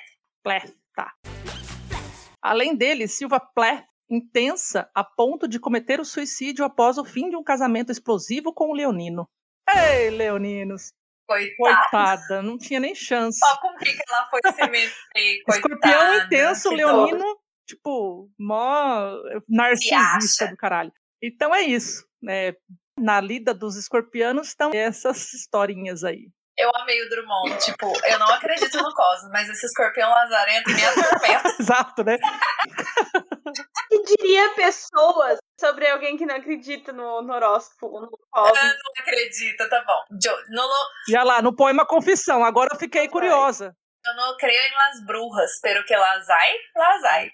Agora eu quero conhecer esse poema Confissão aí. O que, que ele confessa lá sobre escorpião ali? Né? Socorro, tô doida pra ver. Vamos ver. Pesquisa, dá um Google aí. Ah, enquanto isso, vamos falar sobre Fernanda Pessoa e Ana Cristina César, que eram de gêmeos. O signo multifacetado. É Salinger de Capricórnio, o que se reflete em seu personagem ultra pessimista, Holden Caulfield. Real, oficial. de apanhador do campo de centeio. Gabriel Garcia Marques, mestre do realismo fantástico, era um divertido pisciano. O que faz todo sentido também, não é mesmo? J.K. Rowling, Filha da puta. criadora de Harry Potter, era uma leonina forte, imaginativa e uma grandíssima de uma filha da puta. Júlio Verne, de A Volta ao Mundo em 80 Dias, e Lewis Carroll, de Alice no País das Maravilhas, representantes da criatividade dos aquarianos. Ó, Pudinho, cera, Tudo trabalhado na maconha. Os viajados, os drogados, os, os maconhados, Sai daí, os maconhista. É isso aí. Melhor. Melhor figurinha. Olha só, eu continuo aqui com a lista que trouxemos algumas conclusões interessantes. A taurina Hilda Hilst fere com uma fúria sensual. Taurina mesmo. Ai, Paulo Leminski é preciso como virginiano. É. puta que pariu, muito Virginiano Leminski, gente. Aqueles poemas dele, só Virginiano entende. Só. Eu nunca li um dele, eu tenho um livro que eu comprei num sebo. Vou ler agora. Péssimo, Péssimo. péssimo. Mentira, é bom, é bom, mas eu não. Não sou capaz de opinar. Não, é legal, mas eu não. Não. Ah, Guimarães Rosa, Marcel Proust e Franz Kafka estão na turma de câncer, o que rendeu uma brincadeira polêmica da astróloga Maína Mello. Você reconhece câncer por aquelas obras chatíssimas. Será? Será? Gente, mas Guimarães Rosa chato, socorro. Meu pai é canceriano, Meu pai é gente. cân- de câncer Ah. também. Ah, eu gosto. Meu pai é canceriano. Ele é uma pessoa totalmente passiva. Ó, o Fabiano. Que dá raiva, dá raiva. Tranquila. É, também, olha lá, é aquela pessoa assim, ó, blazer. Curtida no Rivotril natural, assim. Eu chamo de mantra ambulante. É, não, eles, eles já transcenderam os cancerianos. Eles já estão, assim, já estão evoluídos. A gente que tá aqui, ó, ficando louco. Entendeu? O canceriano já Socorro. evoluiu, já tá em outro lugar. Meu pai é muito motivo de câncer também. Adoro ele. Nossa, meu pai é muito. Só que não pisa no calo dele. Eu vi meu pai bravo É, duas tem vezes na minha isso. vida. Ah, eu não então, quero ver mais. meu pai fica bravo, as pessoas se surpreendem muito, assim. Porque eu nunca vê, "É, né? Aí quando não explode o conhece." bagulho fica muito louco. Você assusta? É, Mano, meu, o, o meu ex é droguinha, morria de medo do meu pai, porque Foi uma das vezes ele. ficou muito bravo ele. E, gente, vocês não estão entendendo. Eu com o olho regalado, desse tamanho assim do lado dele, ele que se achava o pai, ele tremia no sofá. Meu pai em pé, assim, apontando o dedo na cara dele, falando um monte de coisa, e eu assim, do lado. Jesus, o que aconteceu? Quem é essa pessoa?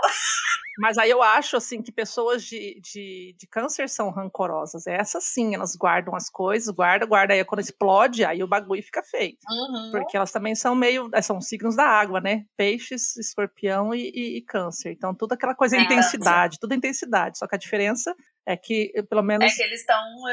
É, isso eles deixam passar, deixam passar, mas se vai lá mexer de muito, aí o bagulho pega. Aí fudeu. Mas é difícil, mas é bem difícil. Nossa, é muito difícil. Muito Eu já difícil. fiz vários testes aqui, eu não, eu não consigo Não vai, encontrar né? por onde. Não consegue, Não vai. né? Não tira do sério a criatura nunca. Não tiro, é muito difícil, nossa senhora. É, Eu queria ter essa paz, eu só queria ter essa paz. Pois é, nem pra eu ter nascido em julho ao invés de junho. Por pouco, né, Thaís? Por pouco. Aí, ó, 20 dias. Garanto que o senhor tava apressada. É, pois é. Nasci com raiva arranhando a cara. Gente, e aí o textinho continua, que é a sagitariana Clarice Lispector é difícil de ser definida, Vila que o diga. Ela possui Mercúrio em escorpião, o mais artístico dos signos. Ou É isso. seja, na verdade, o sagitariano é deboche e aí um é artístico. Então imagina um, um, um O- deboche Ele é muito artístico. É, livre Clarice também, Lispector. né? Uhum, O Sagitariano é muito livre também. Total. Sim, é tipo Até tranquilão. escrever, eu escrevo o que eu quiser aqui, vocês que lutem pra entender. É isso aí.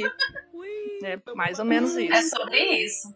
Então, gente, vamos lá com mais uma rodada, né? De mais um autor do meu signo e dos seus. E o seu livro, né? Que eu quero ler ou que já li. E eu que começo aqui, então, citando, claro, o rei lusitano José Saramago, né? Porque o cara, o cara de peso, né? Tiozinho Nobel. Qual que foi o ano do Nobel deles, hein, gente? Ó o quiz. Quiz relâmpago. Do nada. 2001. Cartinha amarela, cartinha amarela. Qual que é o ano do Nobel de José Saramago? José. Iam pra foto.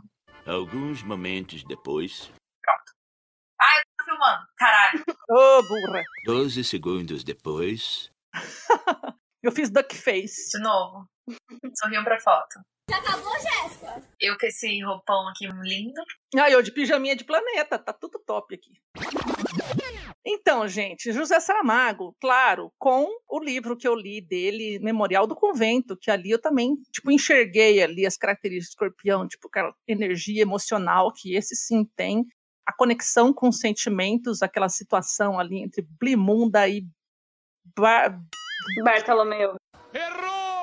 Porque então, talvez eu acho que é Baltazar, não é, Barto... é Bartolomeu? Eu acho que é. É. Que pena.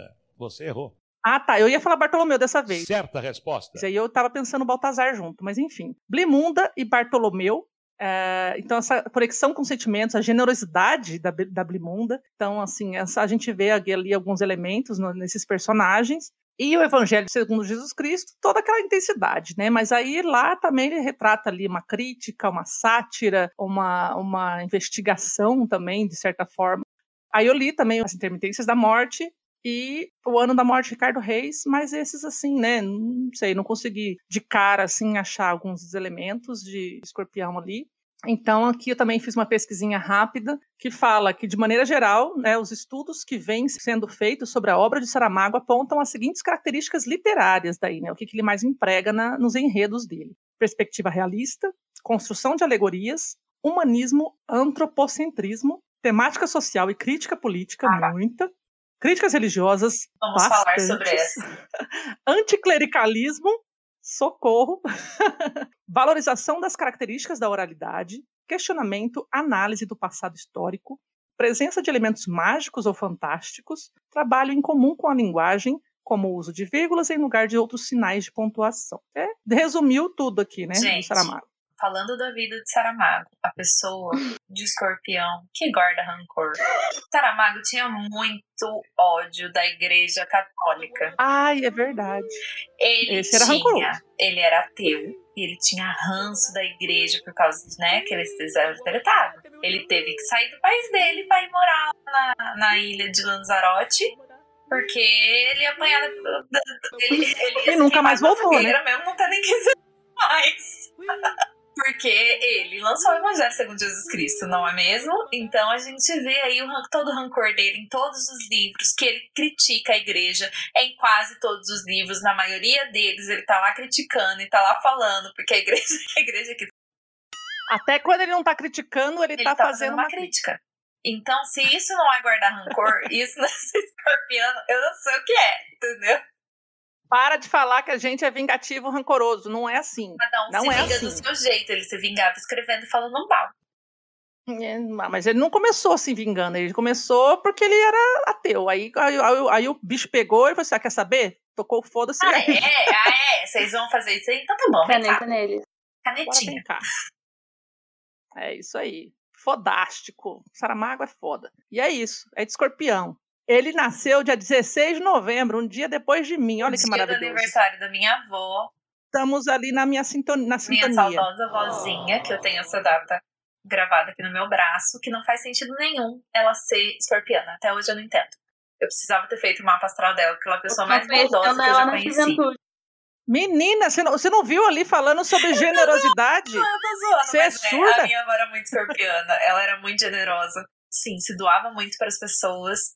E. Só que ela também guardava rancor, tá? Ela guardava. Eu conheci ela muito a fundo. Ela Não é tinha que seus guarda, gente. A gente só não esquece. Exato, ela não esquecia das coisas, sabe? Só que ela era uma É o nosso onça cérebro, é assim. a gente também. Ela era uma onça, assim, vocês não têm noção. Fica salvo lá no HD em Júpiter. Aí quando o negócio acessa aqui, a Exato. internet é muito rápida. A rede fala assim, nossa, mas teve aquela vez Eu assim, gosto assim, assado, escorpianos no final das contas, por causa da minha avó. Viu? Somos maravilhosos. e é isso, então. É, Saramago é nesse tipo, então tem cara de, de escorpiano. E se procurar direitinho, vai ter Uh! elementos escorpianos ali nas obras dele. Sim, senhora. Sim, senhor. E é isso. Aí eu quero ler, obviamente, né? Vamos ler em abril. Caim. Abril a gente não falou de que ano. Ah, É, pois é. A gente vai ler em abril Caim. E depois a gente vai seguir com outros meses livros aí, não sei é quando, o né? ensaio sobre a cegueira, né? Não era esse? Nossa, a Sim. gente precisa ler o ensaio sobre a cegueira. Eu preciso É. reler e ficar na bed de novo, olhando pro teto. Então, mas é isso. Em algum momento quero quero ler os outros livros do Saramago, até porque comprei ali na minha coleçãozinha, tem quase todos já, A minha também. graças a Deus. A Faltam, eu. du- faltam duas, eu tenho mais, Tem, inclusive, o Homem Quadruplicado. Estão Homem quadruplicados. Não tenho mais, eu já mandei pro Vila, é, faz tempo já. E eu tenho, tá faltando dois só que estão preço absurdo na Amazon, É e aí, novos, só por né? Deus. É, tem que É. esperar um pouco. Então é isso aí. É, Vai, Luiz. comentar que eu sigo há 84 anos tentando terminar um Saramago. Mas eles, E não é perfeccionismo, gente, é eles vadiagem sempre mesmo. acabam comigo antes. Antes que eu consiga acabar com eles. Sempre acabam comigo antes. O meu silêncio fala por mim. Não sei. Eu continuarei tentando. Só tenho isso a dizer. É, então eu vou trazer um autor para surpreender a todos. Eu não vou falar sobre Agatha Christie, apesar de ressaltar aqui que querida Agatha Christie virginiana. Estou muito feliz com essa notícia. com esse conhecimento. Mas eu queria trazer um outro, assim, que é o Stephen King. Por quê, gente? O Stephen King é aquele cara, aquele mestre em criar o anti-herói, como já diria a Thaís, né? Naquele episódio sobre os clichês, ela falou que é muito fã do anti-herói, que o Stephen King traz muito, né, essa questão nos livros dele. Eu acho que o Virginiano, ele é mal interpretado, porque a gente parece ser muito certinho. Muito certinho. Mas a gente também tem uns lados meio esquisitos dentro da gente. A gente também é meio. Tem umas coisas assim sombrias dentro da gente, sabe? E a gente parece ser muito bonzinho, mas nem sempre. Então cuidado. Drogas. No caso do Stephen É, no, King, caso, no caso dele eram drogas. Não, não mais, agora ele tá limpo. Mas no do caso. Tóxico. É, ah, e também tem isso que eu vi, já li sobre o signo de Virgem. Por que, que traz tanta organização? Na verdade, essa é uma tentativa de tentar organizar o caos que vive dentro da gente. Então, é por Aí isso- faz já sentido, Luiz. Não, agora fez todo sentido. Não, agora você Agora é virginiana mesmo. Porque você, na É. verdade, é uma virginiana fajuta. Porque você só tem o caos e não consegue organizar o seu caos.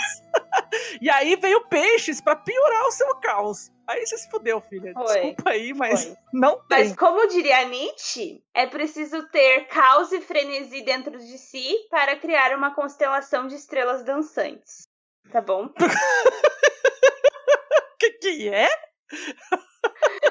Não viram já essa. Não essa... tô sabendo de nada. Esse negócio de estrela dançante aí é, também é coisa de tóxico. Eu tenho essa citação salvada, é uma das marcantes que eu já li. Eu acho muito bonita. Na Hum. verdade, eu li naquela obra do Quando Nietzsche Chorou, mas parece que ela foi retirada também do. Que é uma obra do Irving Yavlon. Yalom, Yalom, Yalom. Que ele traz, tipo, Nietzsche como personagem, né? E aí tem essa frase, mas parece que ela também tá no. naquele Zaratrusta, não me engano. Talvez esteja. Hum. Eu achei muito bonita. Mas então, é... Virginiano tem muito isso do caos, e na verdade essa organização é tudo pra tentar controlar esse caos. E aí eu, eu quis trazer o Stephen King, né, pra trazer esse lado mais diferente do signo de Virgem. Contudo, entretanto, o Stephen King publica um- uma porrada de livro, né? Que aquele, aquele homem produtivo é ele, né? produtivo. Meu Deus, e a gente que lute pra ler tudo, porque não vai. Eu não, nessa vida eu não vou. Aí ele deve ter alguma casa em Capricórnio, Não, né? é ele esqueceu talvez o lado do perfeccionismo e focou no lado do produtivo, né? Pode Sim. ser. É, Daí eu achei aqui uma definição, né, que o pessoal que trouxe, daí também trouxe isso, que é a questão ah, dessa publicação insana dele, né, não se deve somente a essa mente muito criativa, mas também ao senso de organização do escritor, que é capaz de programar a sua agenda de maneira impressionante e minuciosa. Essa atenção aos detalhes, inclusive, pode ser percebida em todas suas obras que, curtas ou longas, requerem muita atenção do leitor para que tudo faça sentido no final.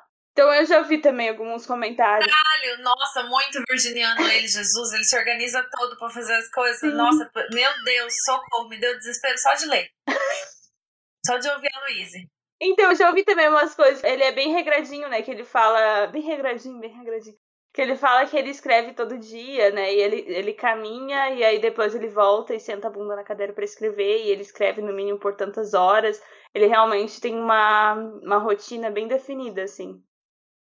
Tá aí, Então ele é tá bem Faz explicado. sentido agora. Nossa, e os detalhes. Pensa no homem detalhista. Se eu falei do Tolstói, King não tá muito atrás. É, ele bastante. Ele é muito detalhista. Ele é muito minucioso na escrita. Já falei aqui, não vou falar de novo, mas vou falar de novo do caralho do, do armário todo de remédio. Gente, eu achei muito fascinante essa parte. É porque eu li freneticamente. Eu queria entender quais eram todos os remédios que o menino tinha. O hipocondríaco parecia eu. Nossa, mas aí casa. tava escrito aquele negócio cloridrato de aí clorelado de clorotaramol. É, aspirina, e não, de não sei quantas miligramas, e não sei o que de não sei o que. E não sei o que. Mas aqui com Todos, nome científico daí, todos. É. Duas páginas. Duas páginas. né? Muito legal. Já não consigo, já perdi as contas dos meus aqui, é- já nem sei os nomes tudo. Imagina Né? dos outros. Eu também esqueço, vou falar, ai, qual que é o remédio que você toma? Eu, ih! Quando você vai no médico, sabe? Ele pergunta, ah, que remédio você toma? Aí eu, é. Sabe que eu me perco nas miligramas, porque geralmente eu nunca fico me ligando negócio de miligrama. Aí eu falei assim, ah, quantas miligramas? Eu sei lá, eu acho que é isso. Aí um dia eu falei do, do Zolpidem, eu falei assim, ah, acho que é, acho que é Uhum. 10. Aí não sei o que lá, aí era, era 15, ou era 5, sei lá que porra que era. Só sei que eu falei, ah, acho que é 10, e eu nunca reparo. Agora que eu tô tomando os remédios doido, que eu tô sabendo certinho, né? Porque o negócio tá cada vez mais aumentando, e aí vai ficando mais caro o remédio. Aí quanto mais caro, já descobri, É, tem mais miligrama. É, não, e, tem, e cada um é um tanto, né? Porque, tipo, você vai tomar Rivotril, é 25. Aí tem o remédio que eu tomo, o remédio que eu tomo à noite é 500. É, então, tá tudo fora de, de Aí nexo esse o dipirona pra fazer cortar minha dor de cabeça é de uma grama. Não é miligrama, entendeu? Nossa É Senhora. muito doido. É. É muito Aí eu doido. me perco mais aí. Os nomes até mais ou menos lembro. É Os sobre isso, gente. Mas, mas o King, ele é muito lembra. e faz todo sentido agora. Agora faz É. todo sentido. Ele tem um livro sobre a escrita, né? Que ele ensina qual, o método dele de escrever. Chama Tem sobre a escrita. na, na minha verdade. estante, quero ler ainda. Um livro sobre escrita que se chama Sobre a Escrita. É igual o discurso do Gabo, que eu não vim fazer o discurso. Sim, Ele é muito legal. prático. Mas então, eu já li alguns livros do, do King. Meu primeiro livro do King foi O Iluminado, que eu gostei bastante. Aí depois houve uma decepção com ah, algumas partes de O Cujo, não te- cheguei a terminar porque houve uma decepção. Depois eu voltei com o incentivo da Val e li Salem, muito bom. Muito bom. Depois eu li é, Metade, Seguinte a Coisa. A cara da Thaís. Não conversa comigo. muito bom, mas eu passei por essa parte do remédio, muito legal. E Misery, né? Óbvio, né, gente? Melhor livro do King. Misery. Misery. Maravilhoso. E deixa eu ver. A gente tá lendo A Maldição, né, Thaís? A Maldição. A maldição, vamos terminar, tenho fé. Vou pegar ele depois de terminar as brumas.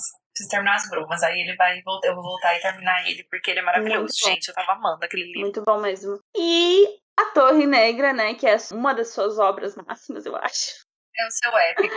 Ele não, ele- a ideia dele era escrever a obra máxima. É. A Torre Negra é a obra máxima pra ele mesmo. É. Tanto que ele começou a escrever com 19 anos e o primeiro livro É, é, uma bosta. Eu já li o primeiro. Pelo menos passei por essa.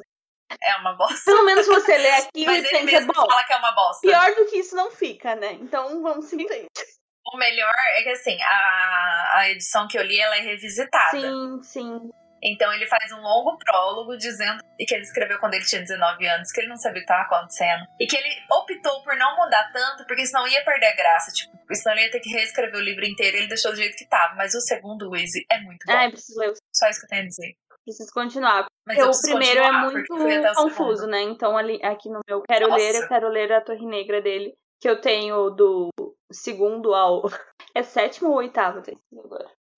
Oitavo. Oitavo. Então eu tenho sete livros, tenho do segundo ao oitavo. E eu tô animada, eu quero ler, quero muito ler. Mas ainda bem que a Thaís já tinha me avisado que o primeiro é ruim, porque ele é muito, é muito confuso, assim, né? Além de mal, Totalmente. um pouco mal escrito, assim, ele é confuso. Mas quero. Longos dias e belas noites, Luiz. Longos dias e belas noites.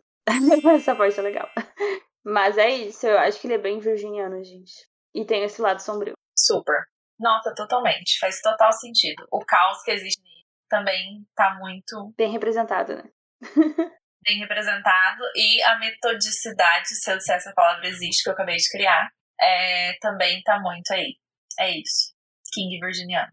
Posso ir? Pode. Agora, gente, eu vou falar. Esse aqui é geminiano e ninguém tinha nem que perguntar qual era o signo dele.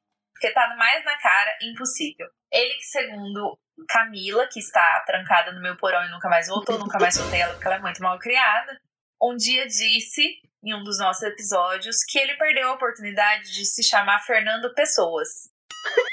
Camila, muito bom. Porque sabemos que Fernando Pessoa se desdobrou em várias outras personalidades, pessoas. não é mesmo? Outras Pessoas.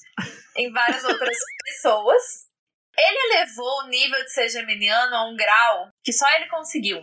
Porque se a gente é multifacetado, a gente tem várias pessoas dentro da gente. Porque sempre dizem que o geminiano ele tem várias pessoas dentro dele, entendeu? E tem várias é, formas de pensar distintas, às vezes contraditórias. E tem vozes na cabeça, ele tem. O que, que o Fernando Pessoa foi lá e fez? Ele criou efetivamente outras pessoas, outras personalidades, que são seus heterônimos, que é uma coisa que só ele fez, que tinham mapa astral porque Fernando Pessoa era uma pessoa que acreditava muito em astrologia, que fique claro. Não teria como ele não estar aqui nesse episódio, porque ele, inclusive, não foi visitar a nossa querida Cecília Meirelles. Cecília Meirelles. Não foi se encontrar com ela porque o, o horóscopo do dia dele falou que não era bom sair de casa. Entendeu? Esse é Fernando Pessoa. então não tinha como ele não estar. E, e eu acho que ele criou esses heterônimos baseado aqui, essa é ideia das vozes da minha cabeça. Realmente baseado em ser geminiano. Entendeu? Porque Sim, eu também eu tava eu pensando tenho justamente nisso. que eu, eu sou geminiano, eu tenho várias pessoas dentro de mim. O que, que eu vou fazer? Eu vou criar essas pessoas pro lado de fora. E quando eu quiser escrever de um jeito diferente, porque eu quero fazer várias coisas diferentes, eu vou Eu vou escrever encarnar o qualquer- Eu fulano. encarno fulano, eu encarno Ricardo Reis, eu encarno Alberto Caeiro, eu encarno, encarno o, o outro lá que eu esqueci o nome agora. Eu encarno todos esses. Na verdade, ele tinha 33, sei lá quantos. É, Foram muitos, assim. Cada dia eles descobrem um heterônimo novo dele, que ele criou. Mas, assim, tem os mais famosos, né? E isso, se não, isso não é ser geminiano, gente, eu não sei o que é ser, entendeu? Uhum. Porque a gente é assim. Geminiano quer, quer. Eu falo por como leitora geminiana. Eu quero ler coisas diferentes. Eu não posso ler um livro só ao mesmo tempo, porque cada dia eu tô com humor. Cada dia eu tô pra um gênero. Cada dia eu tô pra uma coisa. Eu sempre falo isso que funciona muito comigo ler vários livros ao mesmo tempo, porque cada dia eu tenho humor, gente. Geminiano, cada dia tá com humor diferente. Tem dia que eu quero um romancinho, tem dia que eu quero uma tragédia, tem dia que eu quero um king de sangue. Entendeu?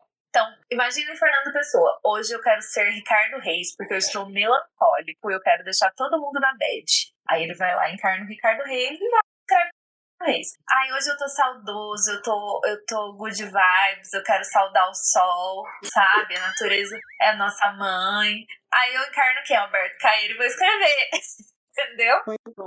Esse era Fernando Pessoa. Então ele é o mais geminiano de todos. O que, que eu li dele? Eu li vários poemas ah, espaçados, e assim, é muita coisa realmente distinta e diferente.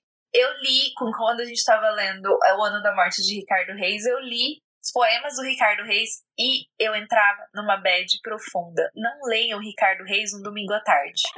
Só isso que eu tenho pra dizer. Não façam isso com vocês, porque a bad vem, ela vem com força. Porque pensa num cara pessimista, pensa num cara que te deixa triste, é Ricardo Reis, entendeu? E eu tenho muita vontade de ler, inclusive está aqui na minha estante há algum tempo, um livro que só pelo título eu acho ele geminiano em essência, que é o livro do desassossego. Porque se tem uma coisa que a gente tem é desassossego. A gente não sossega, a gente quer fazer 30 coisas ao mesmo tempo. O geminiano, ele quer conhecer várias coisas, ele nunca tá satisfeito, ele sempre quer mais, ele sempre quer coisas diferentes, então a gente sempre tá desassossegado. E ele escreveu, inclusive, como Bernardo Guimarães, Bernardo Guimarães, uma coisa assim que na verdade é ele próprio, que é para ele próprio, então ele escreveu basicamente como Fernando Pessoa, o livro do Desassossego. Fernando Pessoa, geminiano, com todos esses anseios dentro dele e esses desassossegos, eu acho que só no título a gente já sabe que é totalmente um geminiano escrevendo. Sim, quero ler esse também. Nossa, maravilhoso. E assim, dizem que também dá uma bad, dá uma bela de uma bad. Porque Fernando Pessoa faz isso com as pessoas, né, gente? Eu não sou muito das poesias, mas de Fernando Pessoa eu gosto muito. Muito. Porque, né? Não tem como. O que eu posso dizer que eu descobri, né, nessa situação aí, na verdade eu, eu descobri que Fernando Pessoa tinha esses vários heterônimos aí. Quando eu comecei a conviver aí com vocês, no universo literário das coisas, eu não sabia nem que isso existia.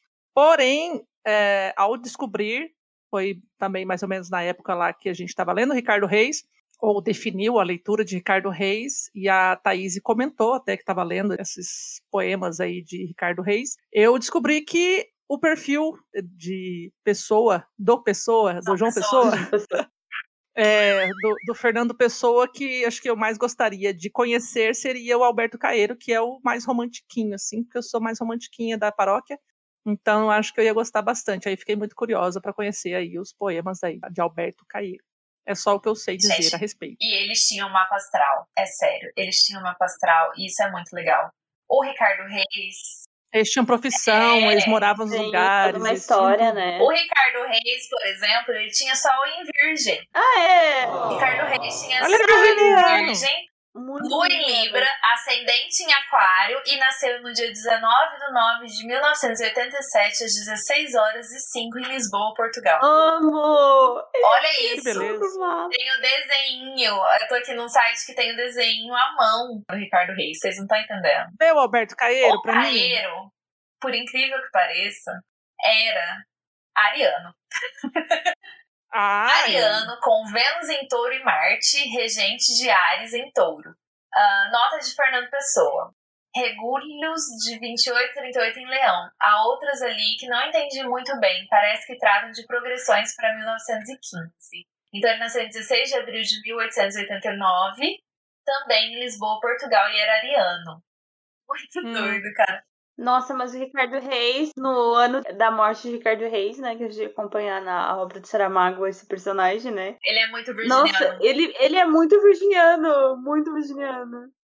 Tá aí, Tá aí. gente. Bom, Saramago, escorpiano, contando a história de um virginiano bem contada. Exato, e sendo visitado por um geminiano. Por um espírito de geminiano. Gente, É, o espírito de Fernando gente. Pessoa. Que show, né, gente? A literatura Nossa, é isso aí. legal. esse, esse livro Genial. reuniu o, o episódio que está aqui hoje no Letícia Sem Frescura falando com vocês. Exato, gente. Olha só. Culpa do Fernando Pessoa, né? Culpa do Fernando tudo. Pessoas, que era um geminiano Pessoas. multifacetado. Exatamente como um geminiano deve ser.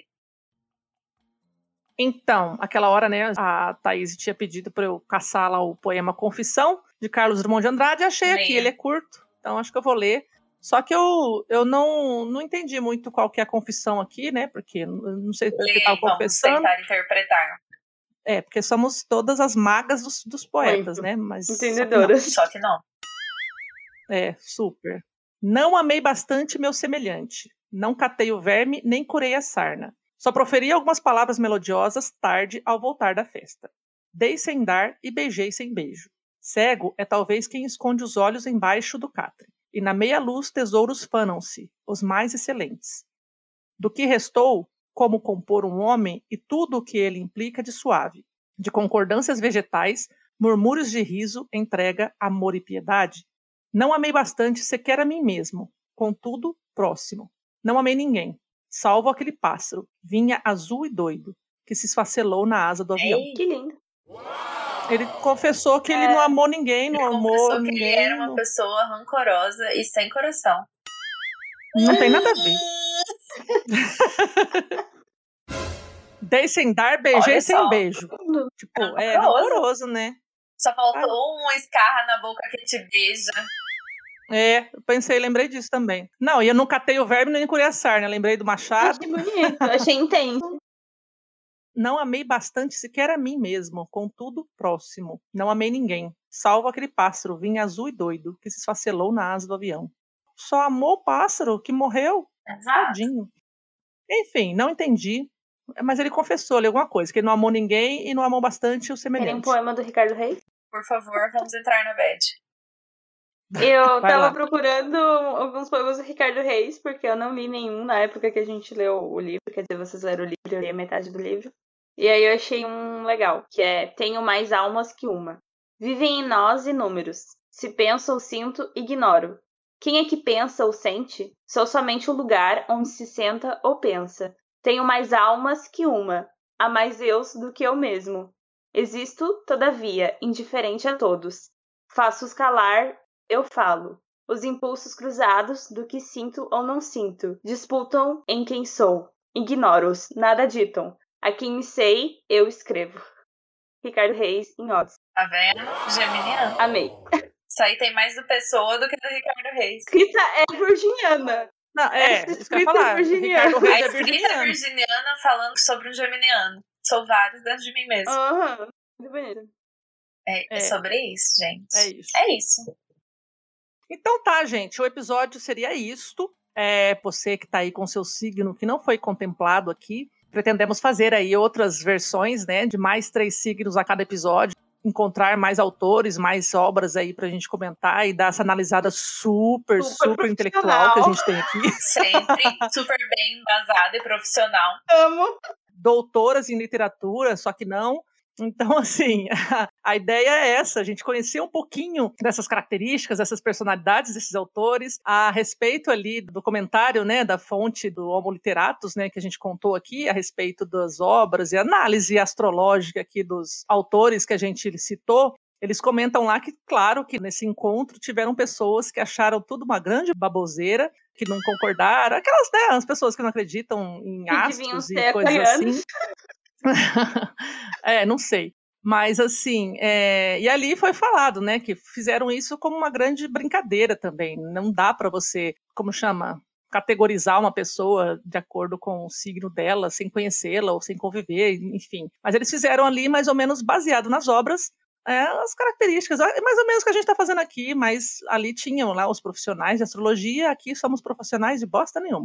Porém, que fique claro, né, que essa análise feita lá foi com esse tom, né, de brincadeira, de descontração a respeito. Então, nesse trecho do episódio aqui, nada é cientificamente comprovado, estudado, analisado, Fonte e enfim. vozes da nossa cabeça. Exato. Não, a fonte foi lá do Homo Literatus, gente, calma. Aquela lá. Certo. A- Mas as, comentou as teorias são nossas.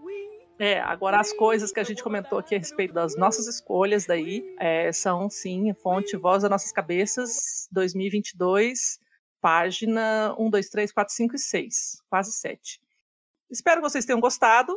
Em breve traremos mais uma versão aí que contemple os signos de vocês, de vossas senhorias ouvintes, porque vocês aqui participam com a gente de certa forma. E se quiserem também, já pode ir lá no nosso post no Instagram, arroba Sem Frescura, e já bota seu signo lá, já coloca também, já faz essa pesquisinha básica. Se, se você ficou curioso aí, já faz a pesquisinha básica e vê qual autor é do mesmo signo que o seu, e já bota a sugestão lá pra gente, ó, fulano aqui é tal que nem eu e tal, já Sim, ajuda a coleguinha aqui a montar o próximo roteiro.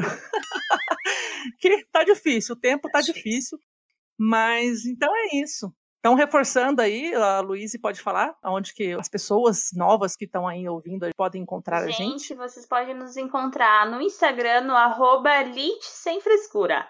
Arroba L-I-T Sem Frescura. Comentem lá o que vocês acharam do episódio. Comentem se vocês gostaram das nossas teorias e dessa temática aqui sobre signos. Se vocês querem ver outros episódios também abordando a questão dos signos. Temos já mais sugestões para e mais ideias para frente aí, se vocês curtirem. E comente também se vocês se identificaram, né? Quem é quem é de virgem, escorpião ou gêmeos. Comentem lá se vocês se identificaram com essas características que a gente trouxe, ou se se identificaram com a gente, enfim. Converse com a gente. Também pode entrar na nossa leitura coletiva do mês, lá no link da Bill. É isso, beijos. Mandem pautas.